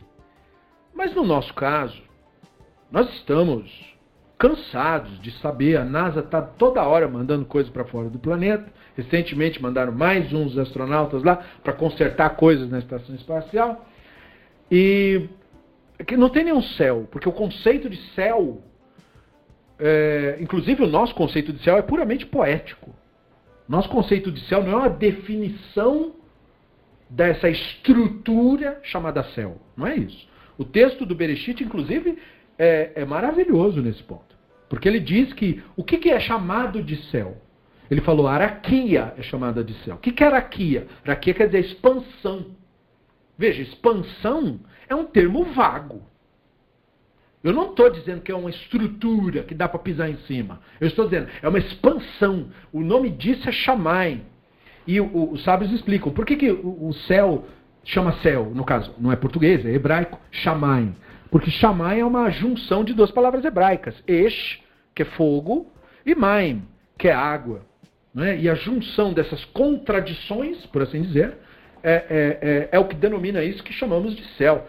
E aí você fala, bom, cadê o, o fogo do céu que tá, a, a, Bíblia hebraica estaria aludindo? Bom, é só você ver qualquer coisa que cai na atmosfera. O que acontece com qualquer coisa, inclusive os astronautas, quando estão retornando, quando eles atravessam a atmosfera? Ocorre um forte atrito deles com os, o, as moléculas eh, e as partículas de gases que tem na atmosfera, aquilo é uma camada protetora. E o detrito, né, sendo de um, um tamanho pequeno, ele é simplesmente pulverizado, ele pega fogo. Qualquer coisa que entrar na nossa atmosfera pega fogo. Então esse negócio que ah, o alienígena veio, entrou aqui. Não tem como entrar aqui, querido. Se entrar aqui, você pega fogo. Não é assim, dá pra ver. Não é uma coisa, ah, ele veio com a tecnologia invisível. Para de loucura. Não tem como entrar nesse planetinha aqui. Ele tem um sistema de proteção muito bem feito. Não é? Qualquer coisa que entrar aqui tem que estar com isso em conta, tem que preparar para isso daí. Aí o cara me conta, não, veio uma nave alienígena e caiu. Nossa, então esse cara é um imbecil completo. Porque ele não estudou em física que tem planetas tem atmosfera, quando você entra gera atrito. Então ele é uma besta, não devia nem estar lá dentro daquela nave. Isso é uma loucura. Você fala assim, como? Você não sabe como a realidade funciona, não? Falhou no ensino médio? Que desgraça que está acontecendo com a educação nesse país? Então perceba, ele, as pessoas quando falavam céu no mundo antigo, eles não sabiam nada disso que nós sabemos. Então, para nós, Shamaim não tem o mesmo sentido que para eles. Para eles era um desconhecido, era um sinônimo da expansão, porque de noite também tem Shamaim. Então você vai para céu aonde? Você vai ser jogado no espaço? O que vai acontecer com a pessoa? Não tem céu em lugar nenhum. Percebam isso com muita clareza para que você consiga trabalhar com a linguagem. Então eles falam, nós vamos construir uma torre até o céu. Então, como que os rabinos, os próprios rabinos do mundo antigo, eles falaram, bom, até o céu, até a expansão, entendeu? Como é que você constrói uma torre até a expansão? Então eles falaram, não, eh, eles só queriam fazer um negócio muito alto, aquilo era uma forma de linguagem. Os rabinos, naturalmente, do mundo antigo, do século III, falaram, não, eles não, isso não quer dizer que eles iam fazer até céu. Isso quer dizer que eles iam fazer muito, muito alta, a mais alta de todas. Aí tudo bem, aí você volta a botar os pés no chão. E aí o Drazen nos diz, similarmente, quando os espias contam lá em Bamidbar 13, que a terra de Canaã era uma terra que comia os habitantes. Essa é a palavra, né? Eles gostam de rebuscar na Bíblia. Aí eles colocam nas traduções assim, é uma terra que devora. Né? É comia, é comia eles, comia. Essa é a palavra que está sendo usada lá em Ivrita. Né? Comia os habitantes, e o povo tudo viu homens gigantes lá. Né? E gigantes quanto? Então eles falam, a gente é do tamanho de gafanhoto. Perto deles. Caramba, é grande, é grande para mais de. Né? É grande que. Para que precisa de cidade um cara grande desse, né? É, e assim somos nós a seus olhos, eles contaram. Então, os próprios sábios dizem, claro que não. Né? E o Midrash aproveita para brincar com isso. Para dizer que os patriarcas também eram gigantes e tal. Aí faz toda essa brincadeira. Você acredita que uma vez eu estava na sinagoga? Eu já contei isso, né? Mas para quem não ouviu, e um cara, passado dos 50, contando esse midrash, Kohen, supostamente entendido, contando esse midrash, ele só contou midrash e parou. Aí o pessoal tá com aquela cara de admiração, aí eu pedi licença, falei, slichar, né? Dá licença. Eu falei, você, mas você vai explicar qual é a moral do Midrash, né? Quer dizer, não é que é literal isso daí, né? Não, é literal, ele falou pra mim. Aí que eu vi que eu tô cercado de lunático mesmo. Eu falei, mas não é possível, gente. Não, não. É um adulto. Se fosse um adolescente, eu falava, não, filhinho, não, não é bem assim que a banda toca. Não, isso não é nem possível. Olha, se você for pesquisar a evolução da nossa espécie, você vai até descobrir que houve um hominídeo muito grande. Houve uma espécie dessa. Não durou muito. Não durou muito dos nossos antepassados. Nessa transição aí das espécies de hominídeos, teve uma espécie que era grande mesmo o bicho. Grande. Mas quanto grande? É, segundo as evidências, não, tinha que ter uns 3 metros de altura. Poxa, um ser humano de 3 metros de altura é grande pacas. Porque um cara de 2 metros a gente já chama de gigante. Então, um cara de 3 metros, você fala, pô, esse cara é grande. Imagina se uma pessoa acha uma ossada de um cara desse, né, em pedra. Ele vai falar, bom, tá aqui ó, a prova, ó, existiram os gigantes. Mas não nisso que ele está falando, né? A gente é como gafanhoto. Peraí. Pera lá, né? Animais grandes nós temos na natureza. Nós temos elefantes, nós temos girafas, né? Ou seja, a natureza consegue produzir estruturas ósseas e tais é, gorilas, vê um tamanho um gorila enorme, enorme, monstruoso de grande, uma coisa impressionante. Então não tem nada demais isso daí, não é nenhuma. E, e os próprios dinossauros era coisa de 30 metros de altura. Quer dizer, é possível biologicamente, mas para algumas espécies, os dinossauros eram galinhas. Então, isso é possível para as galinhas, ser pequena como são hoje, ser daquele tamanho gigantesco, porque tem toda uma questão de atmosfera, tem, tem várias questões envolvidas aí, era outro tipo de atmosfera naquele período e tal. Mas isso não é possível atualmente, isso nunca existiu do jeito que a mitologia faz crer. Veja, eu consigo trabalhar com a ideia, buscando evidências no mundo real. Né? Mas eu não consigo comprar esse, esse exagero como se fosse verdadeiro, se eu prezo pela realidade. E é isso que eu tenho que fazer, porque a realidade é o meu contato com a divindade. Então, ele cita mais um exemplo dos Gibeonitas, a tribo de, de Gibeon, dizendo para o rei Davi, no Shmuel Bet 21, que o rei Shaul foi completamente, né, destruiu completamente todos eles.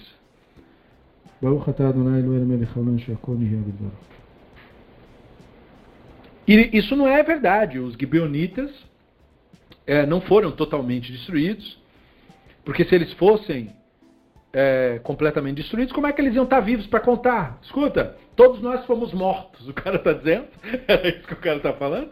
Ó, oh, vim aqui dar o testemunho. Todos nós fomos mortos em batalhas. Estou aqui, é que nem o filme do Piratas do Caribe, só se for, né? O próprio morto vai lá contar, não, realmente eu morri naquela batalha, estava lá, os caras venceram, estou aqui para dar o testemunho. Eu fui de fato derrotado naquele dia. O cara me atrapessou aqui, ó. Aqui, bem aqui, me rasgou até embaixo, foi horrível. Tá aí, eu aceito a minha derrota. claro que não é isso, né? Como é que o cara foi completamente destruído se ele que veio contar? então veja, é só ler com atenção, né? E aí o Drazen diz de novo, né? Em Shemot 14, não é? é tá, tem aquela, aquela frase, né? Todo o povo de Israel temia o Hashem, né? E acreditaram no Hashem e foram fiéis ao Hashem e ao seu servo Moshe.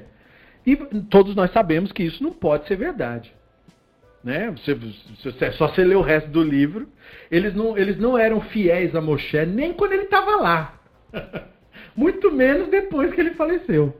Né? E, e, uma geração depois, ou na outra, ou na época do juízo, só dando problema uma geração após a outra.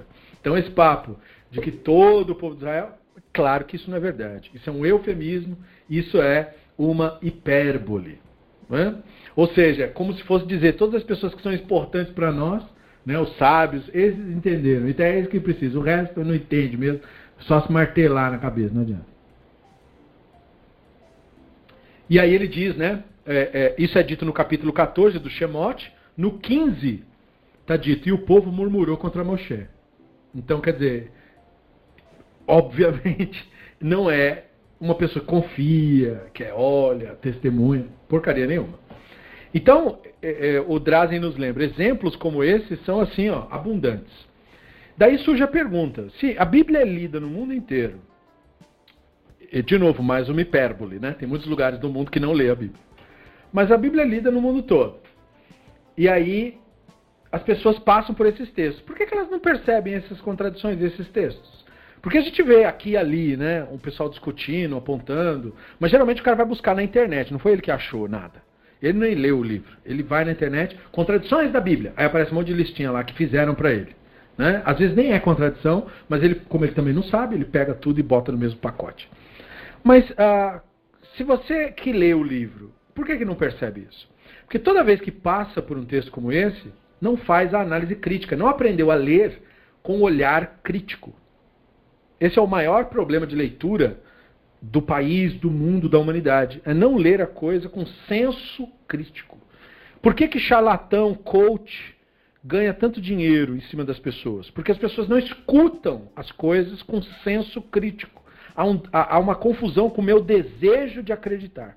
Eu quero acreditar naquele negócio, eu quero acreditar naquele cara. E aquele cara que está lá falando, aquele palestrante, ele é treinado para isso. Ele faz a mesma coisa que pastores, padres e muitos rabinos fazem. Quer falar com empolgação, falar como se fosse com certeza. Não ensinar você a ser crítico, não ensinar a dúvida. Pelo contrário, dizer: tire todas as dúvidas do seu coração, acredite firmemente. Só vai dar certo se você acreditar firmemente. Não pode ficar duvidando. Isso é uma maneira de te manipular.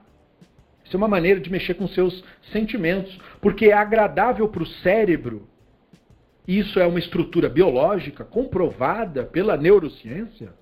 É agradável para o cérebro a certeza. O cérebro não foi estruturado pela evolução para lidar com a dúvida.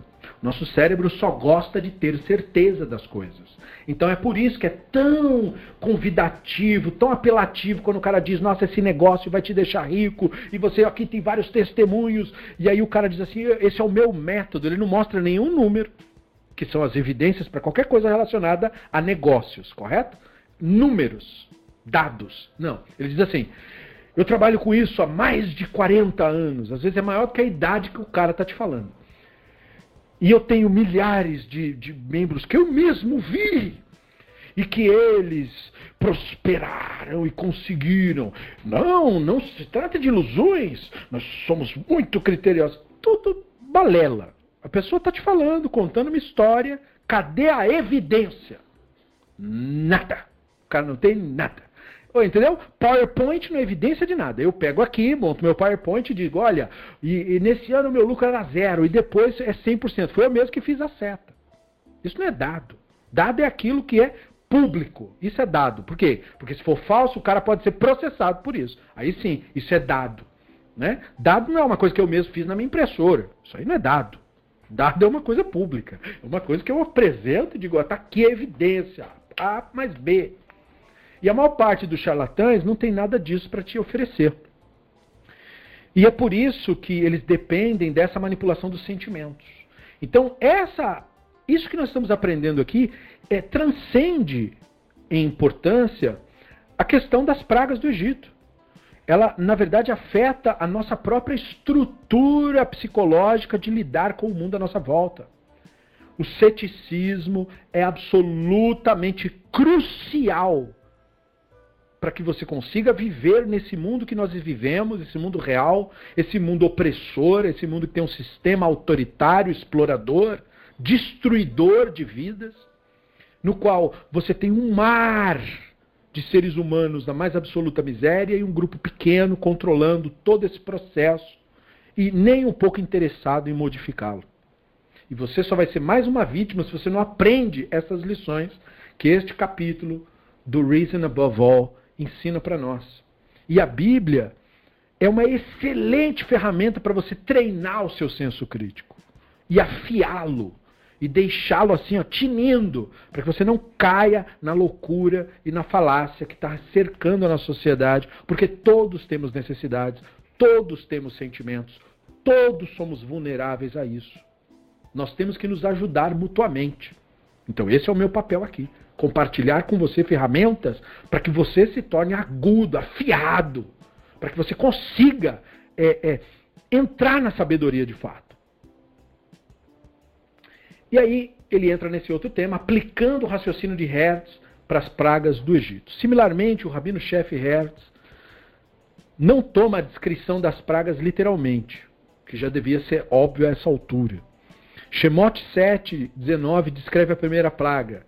E uh, será sangue por toda a terra do Egito, tanto nos vasos, de, nos utensílios né, de madeira quanto nos de pedra. Os rabinos entenderam que sangue, a palavra, porque eles liam contando cada palavra. É assim que os rabinos estudavam, né? Não é fazer leitura corrida. Palavra por palavra, contando qual é, que verbo que é, que flexão que é, tudo. Então eles perceberam que a palavra sangue, dama, em hebraico, ela não aparece em todo lugar. Estranho. Quando se fala do assunto. E ela certamente não aparece quando fala dos utensílios. Só no Nilo contaminado é que aparece a palavra. Então é uma dica que eles perceberam. Olha que interessante. Moshe falou desse jeito, mas na hora que a coisa aconteceu, dam só aparece em relação ao rio, não em relação a mais nada. Interessante. Entendeu? Porque daqui o Midrash complementa. Aí o Midrash vai dizer que era assim: um egípcio vinha com um copo d'água. Aí ele dava o copo d'água para o hebreu. Aí o hebreu bebia, era água. Aí ele pegava do mesmo copo e ia beber, era sangue. Sacanagem com o egípcio, né? E aí, aí ele não acreditava, ele jogava fora. Aí ele pegava uma tigela. Aí ele olhava a tigela e colocava o hebreu para beber do outro lado da tigela junto com ele, aquela água. Aí a parte que ele ia beber virava sangue, a parte que o hebreu ia beber ia virava água. Aí ele ficava mais irritado. Aí ele ia para um outro comerciante que trouxe uma água de outro lugar. E daí, quando ele pegava a água daquele outro comerciante, a água na mão dele virava sangue. Quando ele devolvia para o comerciante, virava água de novo. o Midrash é fantástico. É uma sacanagem, né? Como se estivesse zoando com o cara dele. Então você fala, isso aconteceu? É claro que isso não aconteceu, gente. O Midrash está brincando com a brecha que o texto deixou. O texto deixou essa brecha, entendeu? Porque o texto colocou as palavras assim no assado, os rabinos notaram isso. Olha que legal. Aí o Midrash começa a brincar com isso. Ah, então, então isso aqui. Veja, é assim que se constrói história interessante. Percebam como é importante saber ler. Shemot 8, declara que a segunda praga dos sapos cobriu toda a terra do Egito. Novamente, né, o território é imenso. Vamos lembrar? A terra do Egito, quando a gente pensa em Egito, você fica lembrando lá onde tem as pirâmides, não é isso? Não é? A maioria, pelo menos que eu conheço, pensa em Egito, ah, o Egito ali do lado de lá do Nilo. Então, não. Terra do Egito naquele período era toda a região própria do Egito, mais a região do deserto, mais toda a terra de Canaã e a, o Líbano junto. Tudo aquilo era do Egito. O Egito era um império. Não era só aquela parte deles lá das pirâmides, era toda a região ali deles. Entendeu? Então, é por isso que você vê em textos posteriores da Bíblia hebraica, quando Israel está estabelecida, alianças entre reis de Israel e o rei do Egito, que os profetas falavam que não era para fazer. Porque era território dominado pelo Egito. Canaã era uma extensão do Egito. Então era Egito ainda. Perceba, né? O que, portanto, leva a pensar sobre toda essa narrativa de sair do Egito. Você sair do Egito e ir para Canaã é continuar no Egito, que é do Egito, Canaã. então, entendeu? Então, sair do Egito quer dizer outra coisa. Enfim. Então, toda a terra do Egito. Mas não tem sapo no planeta para cobrir toda a terra do Egito. Nem se você fosse buscar na Austrália. Não tem, não dá conta. É sapo demais. então, uh, novamente, né, o rabino-chefe declara que os sapos estavam localizados só no Nilo, né? onde tinha aquele material vegetal intensificado que permitia a existência desses é, sapos. Né? É, e nem esse argumento é muito bom, porque vegetal não é bem a questão que, digamos assim, promove a presença dos sapos. Né? E os sapos são é, carnívoros, eles comem inclusive às vezes outros sapos. Né? É, mas tudo bem, para dizer uma proteção, ou, ou, protegendo as ovas deles ali, né? Para não serem devorados por outros animais, tudo bem. Chamote 8.13 né, fala que teve os piolhos, né, né, e eles cobriram os homens, os animais, como pó, né, por toda a terra do Egito. De novo, é um exagero. Né? O Rabino Hertz entende a descrição como o impacto da primeira praga. Né? Morreu um monte de sapo, começou a ter um monte de bicho natural. E por aí vai. Aplicando a metodologia para a décima praga. A dificuldade de ver a décima praga como um evento natural é que a escritura, né, no, como ela detalha a cena, né, o espalhamento da praga por meio de todo o Egito, o fato de que a praga atingiu só primogênito, segundo a narrativa, exatamente à meia-noite, segundo a narrativa, e que nenhum primogênito foi deixado vivo, o que também não é de todo verdade, porque o faraó também era primogênito. Então os rabinos, inclusive, isso eles explicam. Eles falam, mas todo primogênito do Egito morreu. Aí os rabinos, não, mas o faraó não morreu mas o faraó foi deixado vivo para que ele testemunhasse. Mesmo assim, é uma boa resposta? Até é, mas não morreu todo primogênito. Mas tudo bem. É, e aí morreu o primogênito de pessoas que eram escravizadas pelos egípcios, morreu o primogênito de animais. Então a pessoa vai dizer, poxa, se for literal, não é natural. De acordo com o Shamote 12, começou à meia-noite, é, e aí diz: Feri todo o primogênito da terra do Egito, o primogênito do Faraó, que senta sobre o seu trono. Isso é um eufemismo, né? Até o primogênito da cativa, que está né, ali na, na, na, sua, na sua cela ou no, no local onde eles deixavam os escravos, e o primogênito do gado. Entretanto, aplicando a metodologia usada por Hertz para outras pragas, a décima praga também pode ser vista como um exagero retórico. Né? Depois do Nilo ter sido infectado, os sapos poluíram o Nilo e morreram. Os germes e os insetos se espalharam, os animais ficaram doentes e morreram. E, finalmente, a praga que afetou os animais afetou os humanos, ricos e pobres da mesma forma. Nenhum grupo de humanos estava isento das doenças ali afetadas, mesmo os primogênitos homens, que eram considerados sagrados para os egípcios. Então, a Escritura pode estar exagerando o evento, dizendo que foi atingido é, o primogênito no sentido de que também e principalmente o primogênito. Porque o egípcio podia ter vários filhos, mas o próximo faraó seria o primogênito do faraó. Então, morreu todo o primogênito. Então, o Rabino Hertz não, é, de novo, não oferece essa explicação para a décima praga, mas essa é a explicação racional se você quiser considerar a narrativa tal qual está. Porque nem isso você é obrigado. Mas para considerar a narrativa tal qual você está, tal qual ela está registrada, essa é uma excelente explicação. Tudo o que aconteceu antes corrobora e colabora para esse final trágico da morte das pessoas. É? Isso é considerado como uma narrativa que, portanto, é, segue o mesmo raciocínio das outras pragas. Seria a forma como o Rambam entende o conceito de milagres. Não é? Algo que com certeza foi um evento uh, chocante, porque toda, né, toda praga, espalhamento de doenças, pandemia, morte de pessoas, tudo isso é uma coisa que entra para a nossa história, entra para a nossa memória, é uma coisa terrível, é uma coisa que era muito comum no mundo antigo. Né? E, portanto, faz todo sentido mesmo. E com isso você vê que nem mesmo uma praga como aquela, que tem todas essas características, precisa ser entendida como um evento sobrenatural se você que lê for uma pessoa lúcida. Se você que lê estiver nas plenas faculdades racionais e sãs da sua pessoa. Portanto, o que cria uma leitura insana é a insanidade que há em nós. E o que cria uma leitura racional é a nossa própria racionalidade. Em resumo, as duas abordagens contrárias ao entendimento de milagres naturais existem fazem parte da nossa tradição. O judaísmo produziu é, pensadores racionais e produziu pensadores mistificadores. Uma abordagem da escritura é, é aquela que vai estar de acordo com a realidade. Me desculpe, porque uma contradiz a outra. Né? E, e, todas as evidências que nós temos até o momento, é, elas apontam que a visão racional é a visão que está com a verdade. Por quê? Porque até o momento sobrenatural Não foi demonstrado, não há nenhuma evidência de que nada disso exista.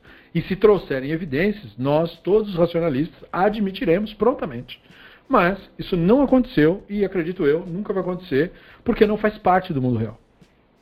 Simplesmente isso. Ninguém, ninguém tem culpa disso, ninguém conspirou isso. É que não é e pronto, não tem o que fazer. Eram erros. Né? Quem acredita em fantasma está cometendo um enorme equívoco, está enganando a si mesmo, possivelmente enganando os outros, e está convidado a voltar para o mundo de verdade, o mundo real. Ah, mas e, e aí fica, a pessoa fica com as dúvidas. Ah, mas e nesse caso, e nesse, e nisso, o que acontece? Então, é, a, saiba lidar com o que você não sabe.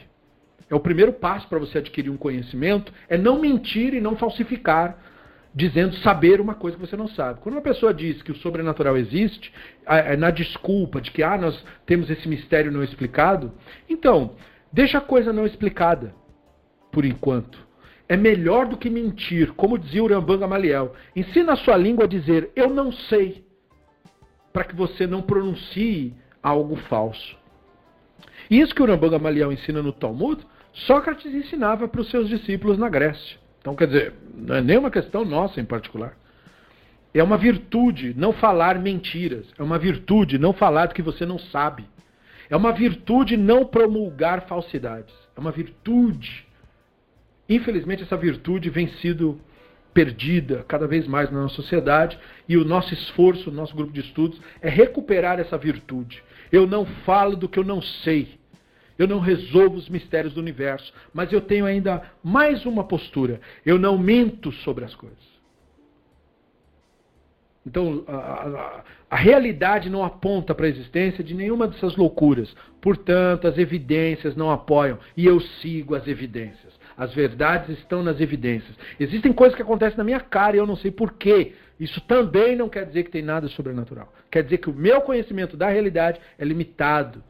Olha como eu sou ignorante. Eu não entendo nem de fenômeno atmosférico. E eu preciso saber disso para estudar. Quem sabe isso me anima a tomar vergonha na cara e estudar.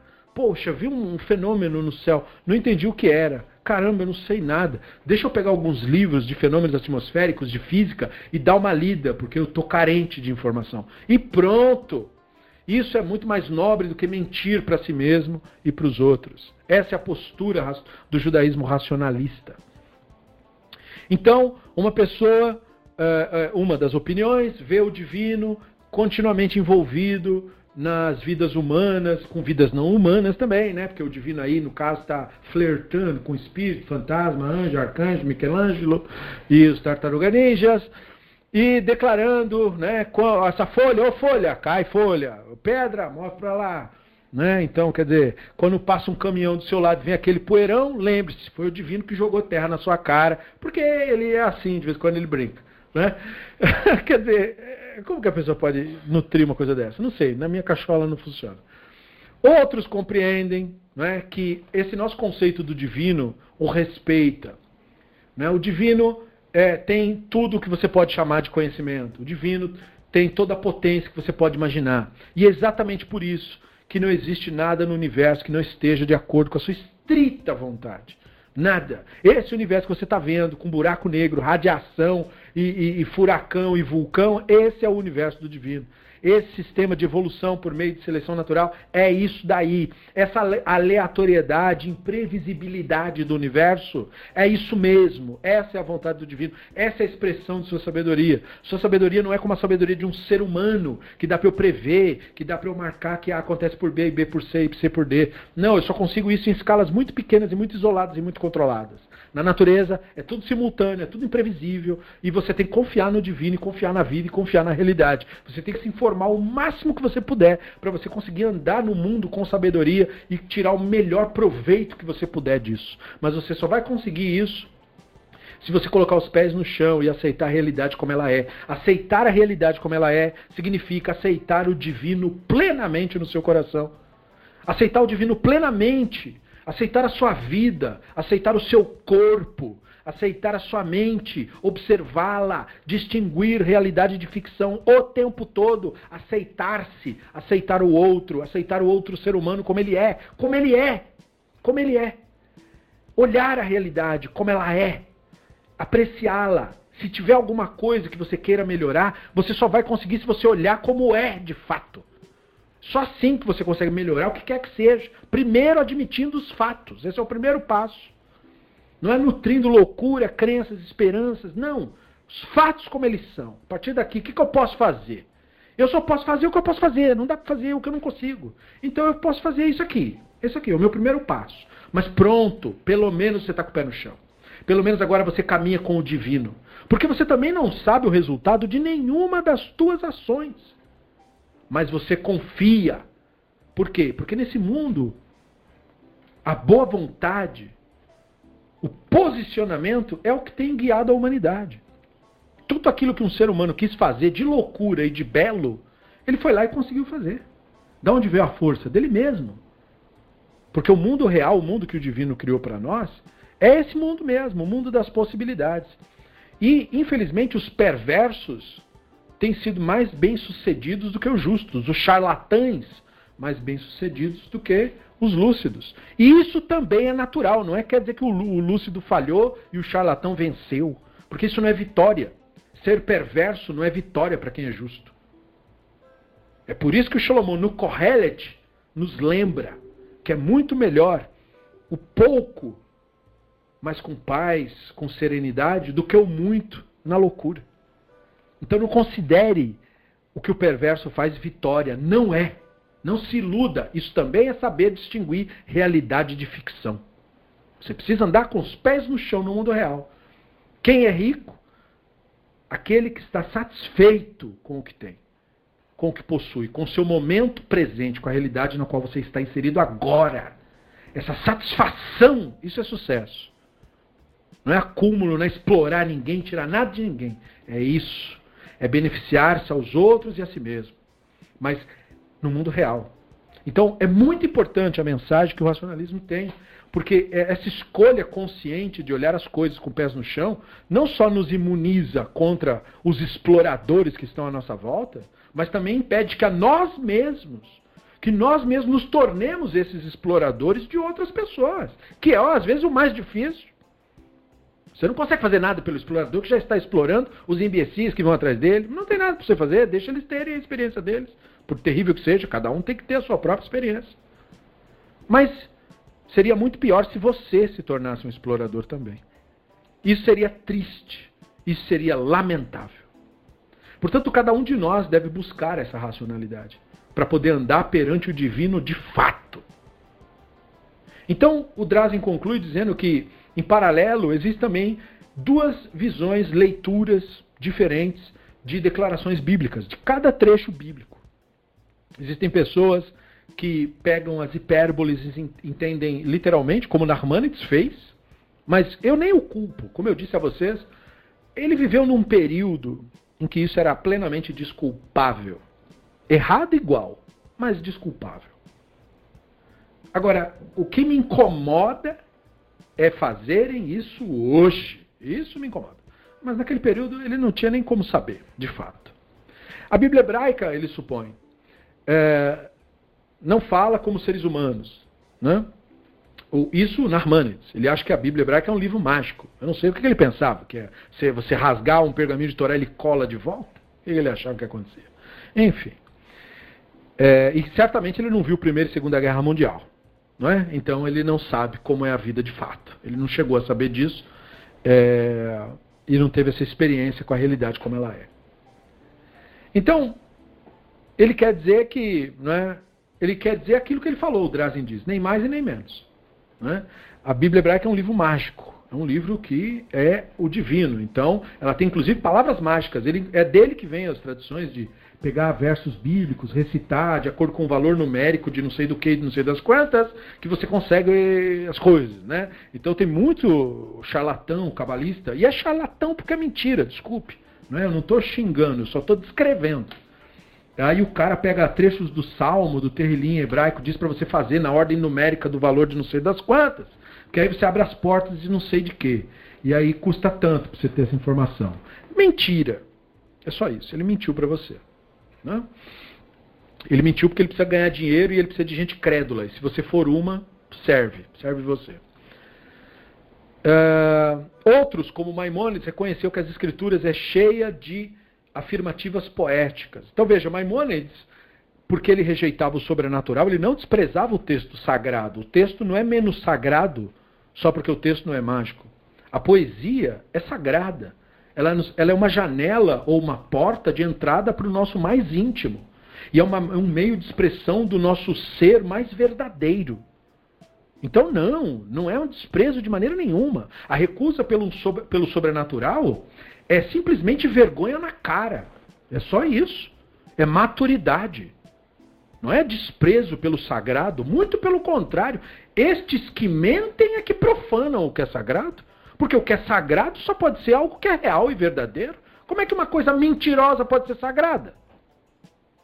Olha, o raciocínio é, é simples de entender.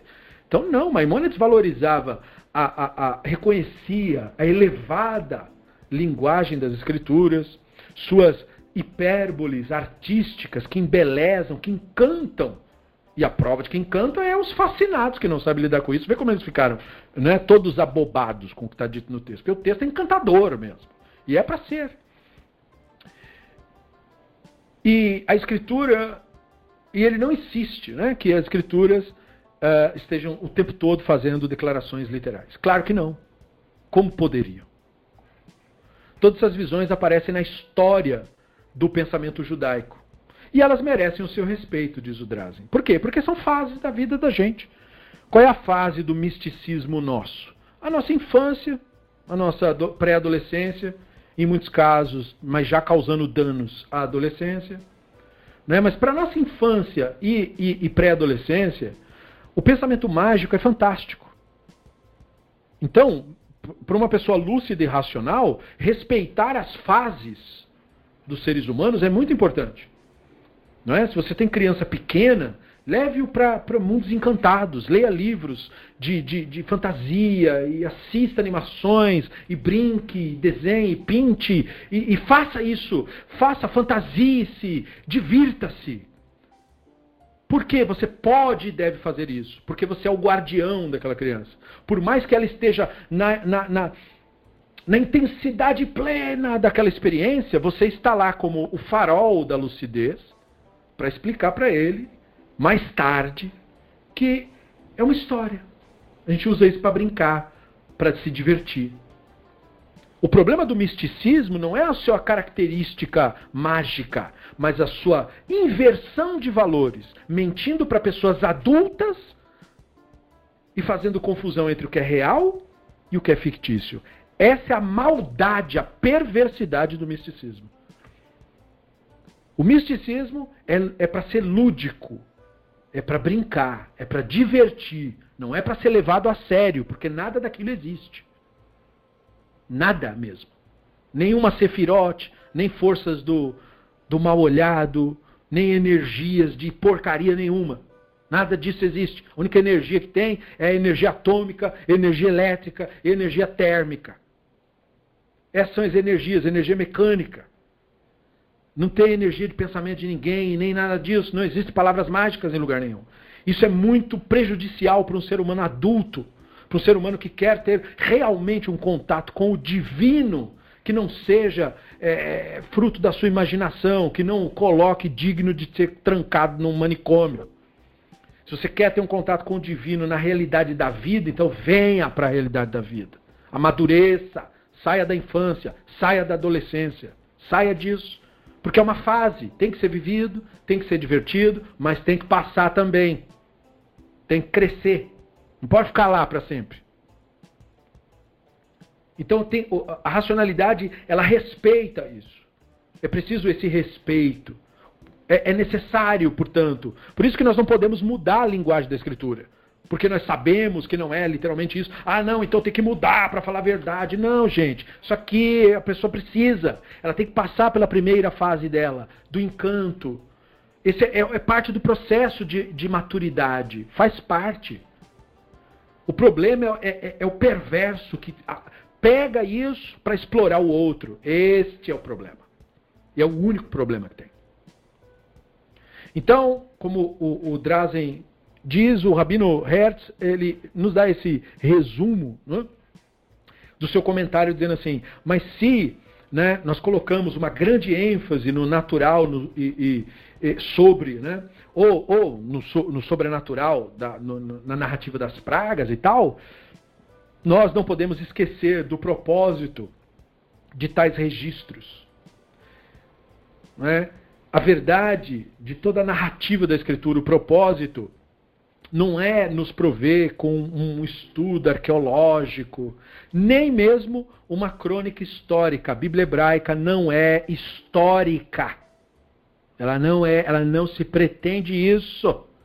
Então assim, ver um professor de história numa escola falando da Bíblia como se ela fosse história é de chorar.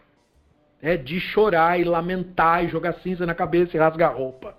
Porque não pode fazer isso, é uma distorção. Nunca foi escrito com essa intenção.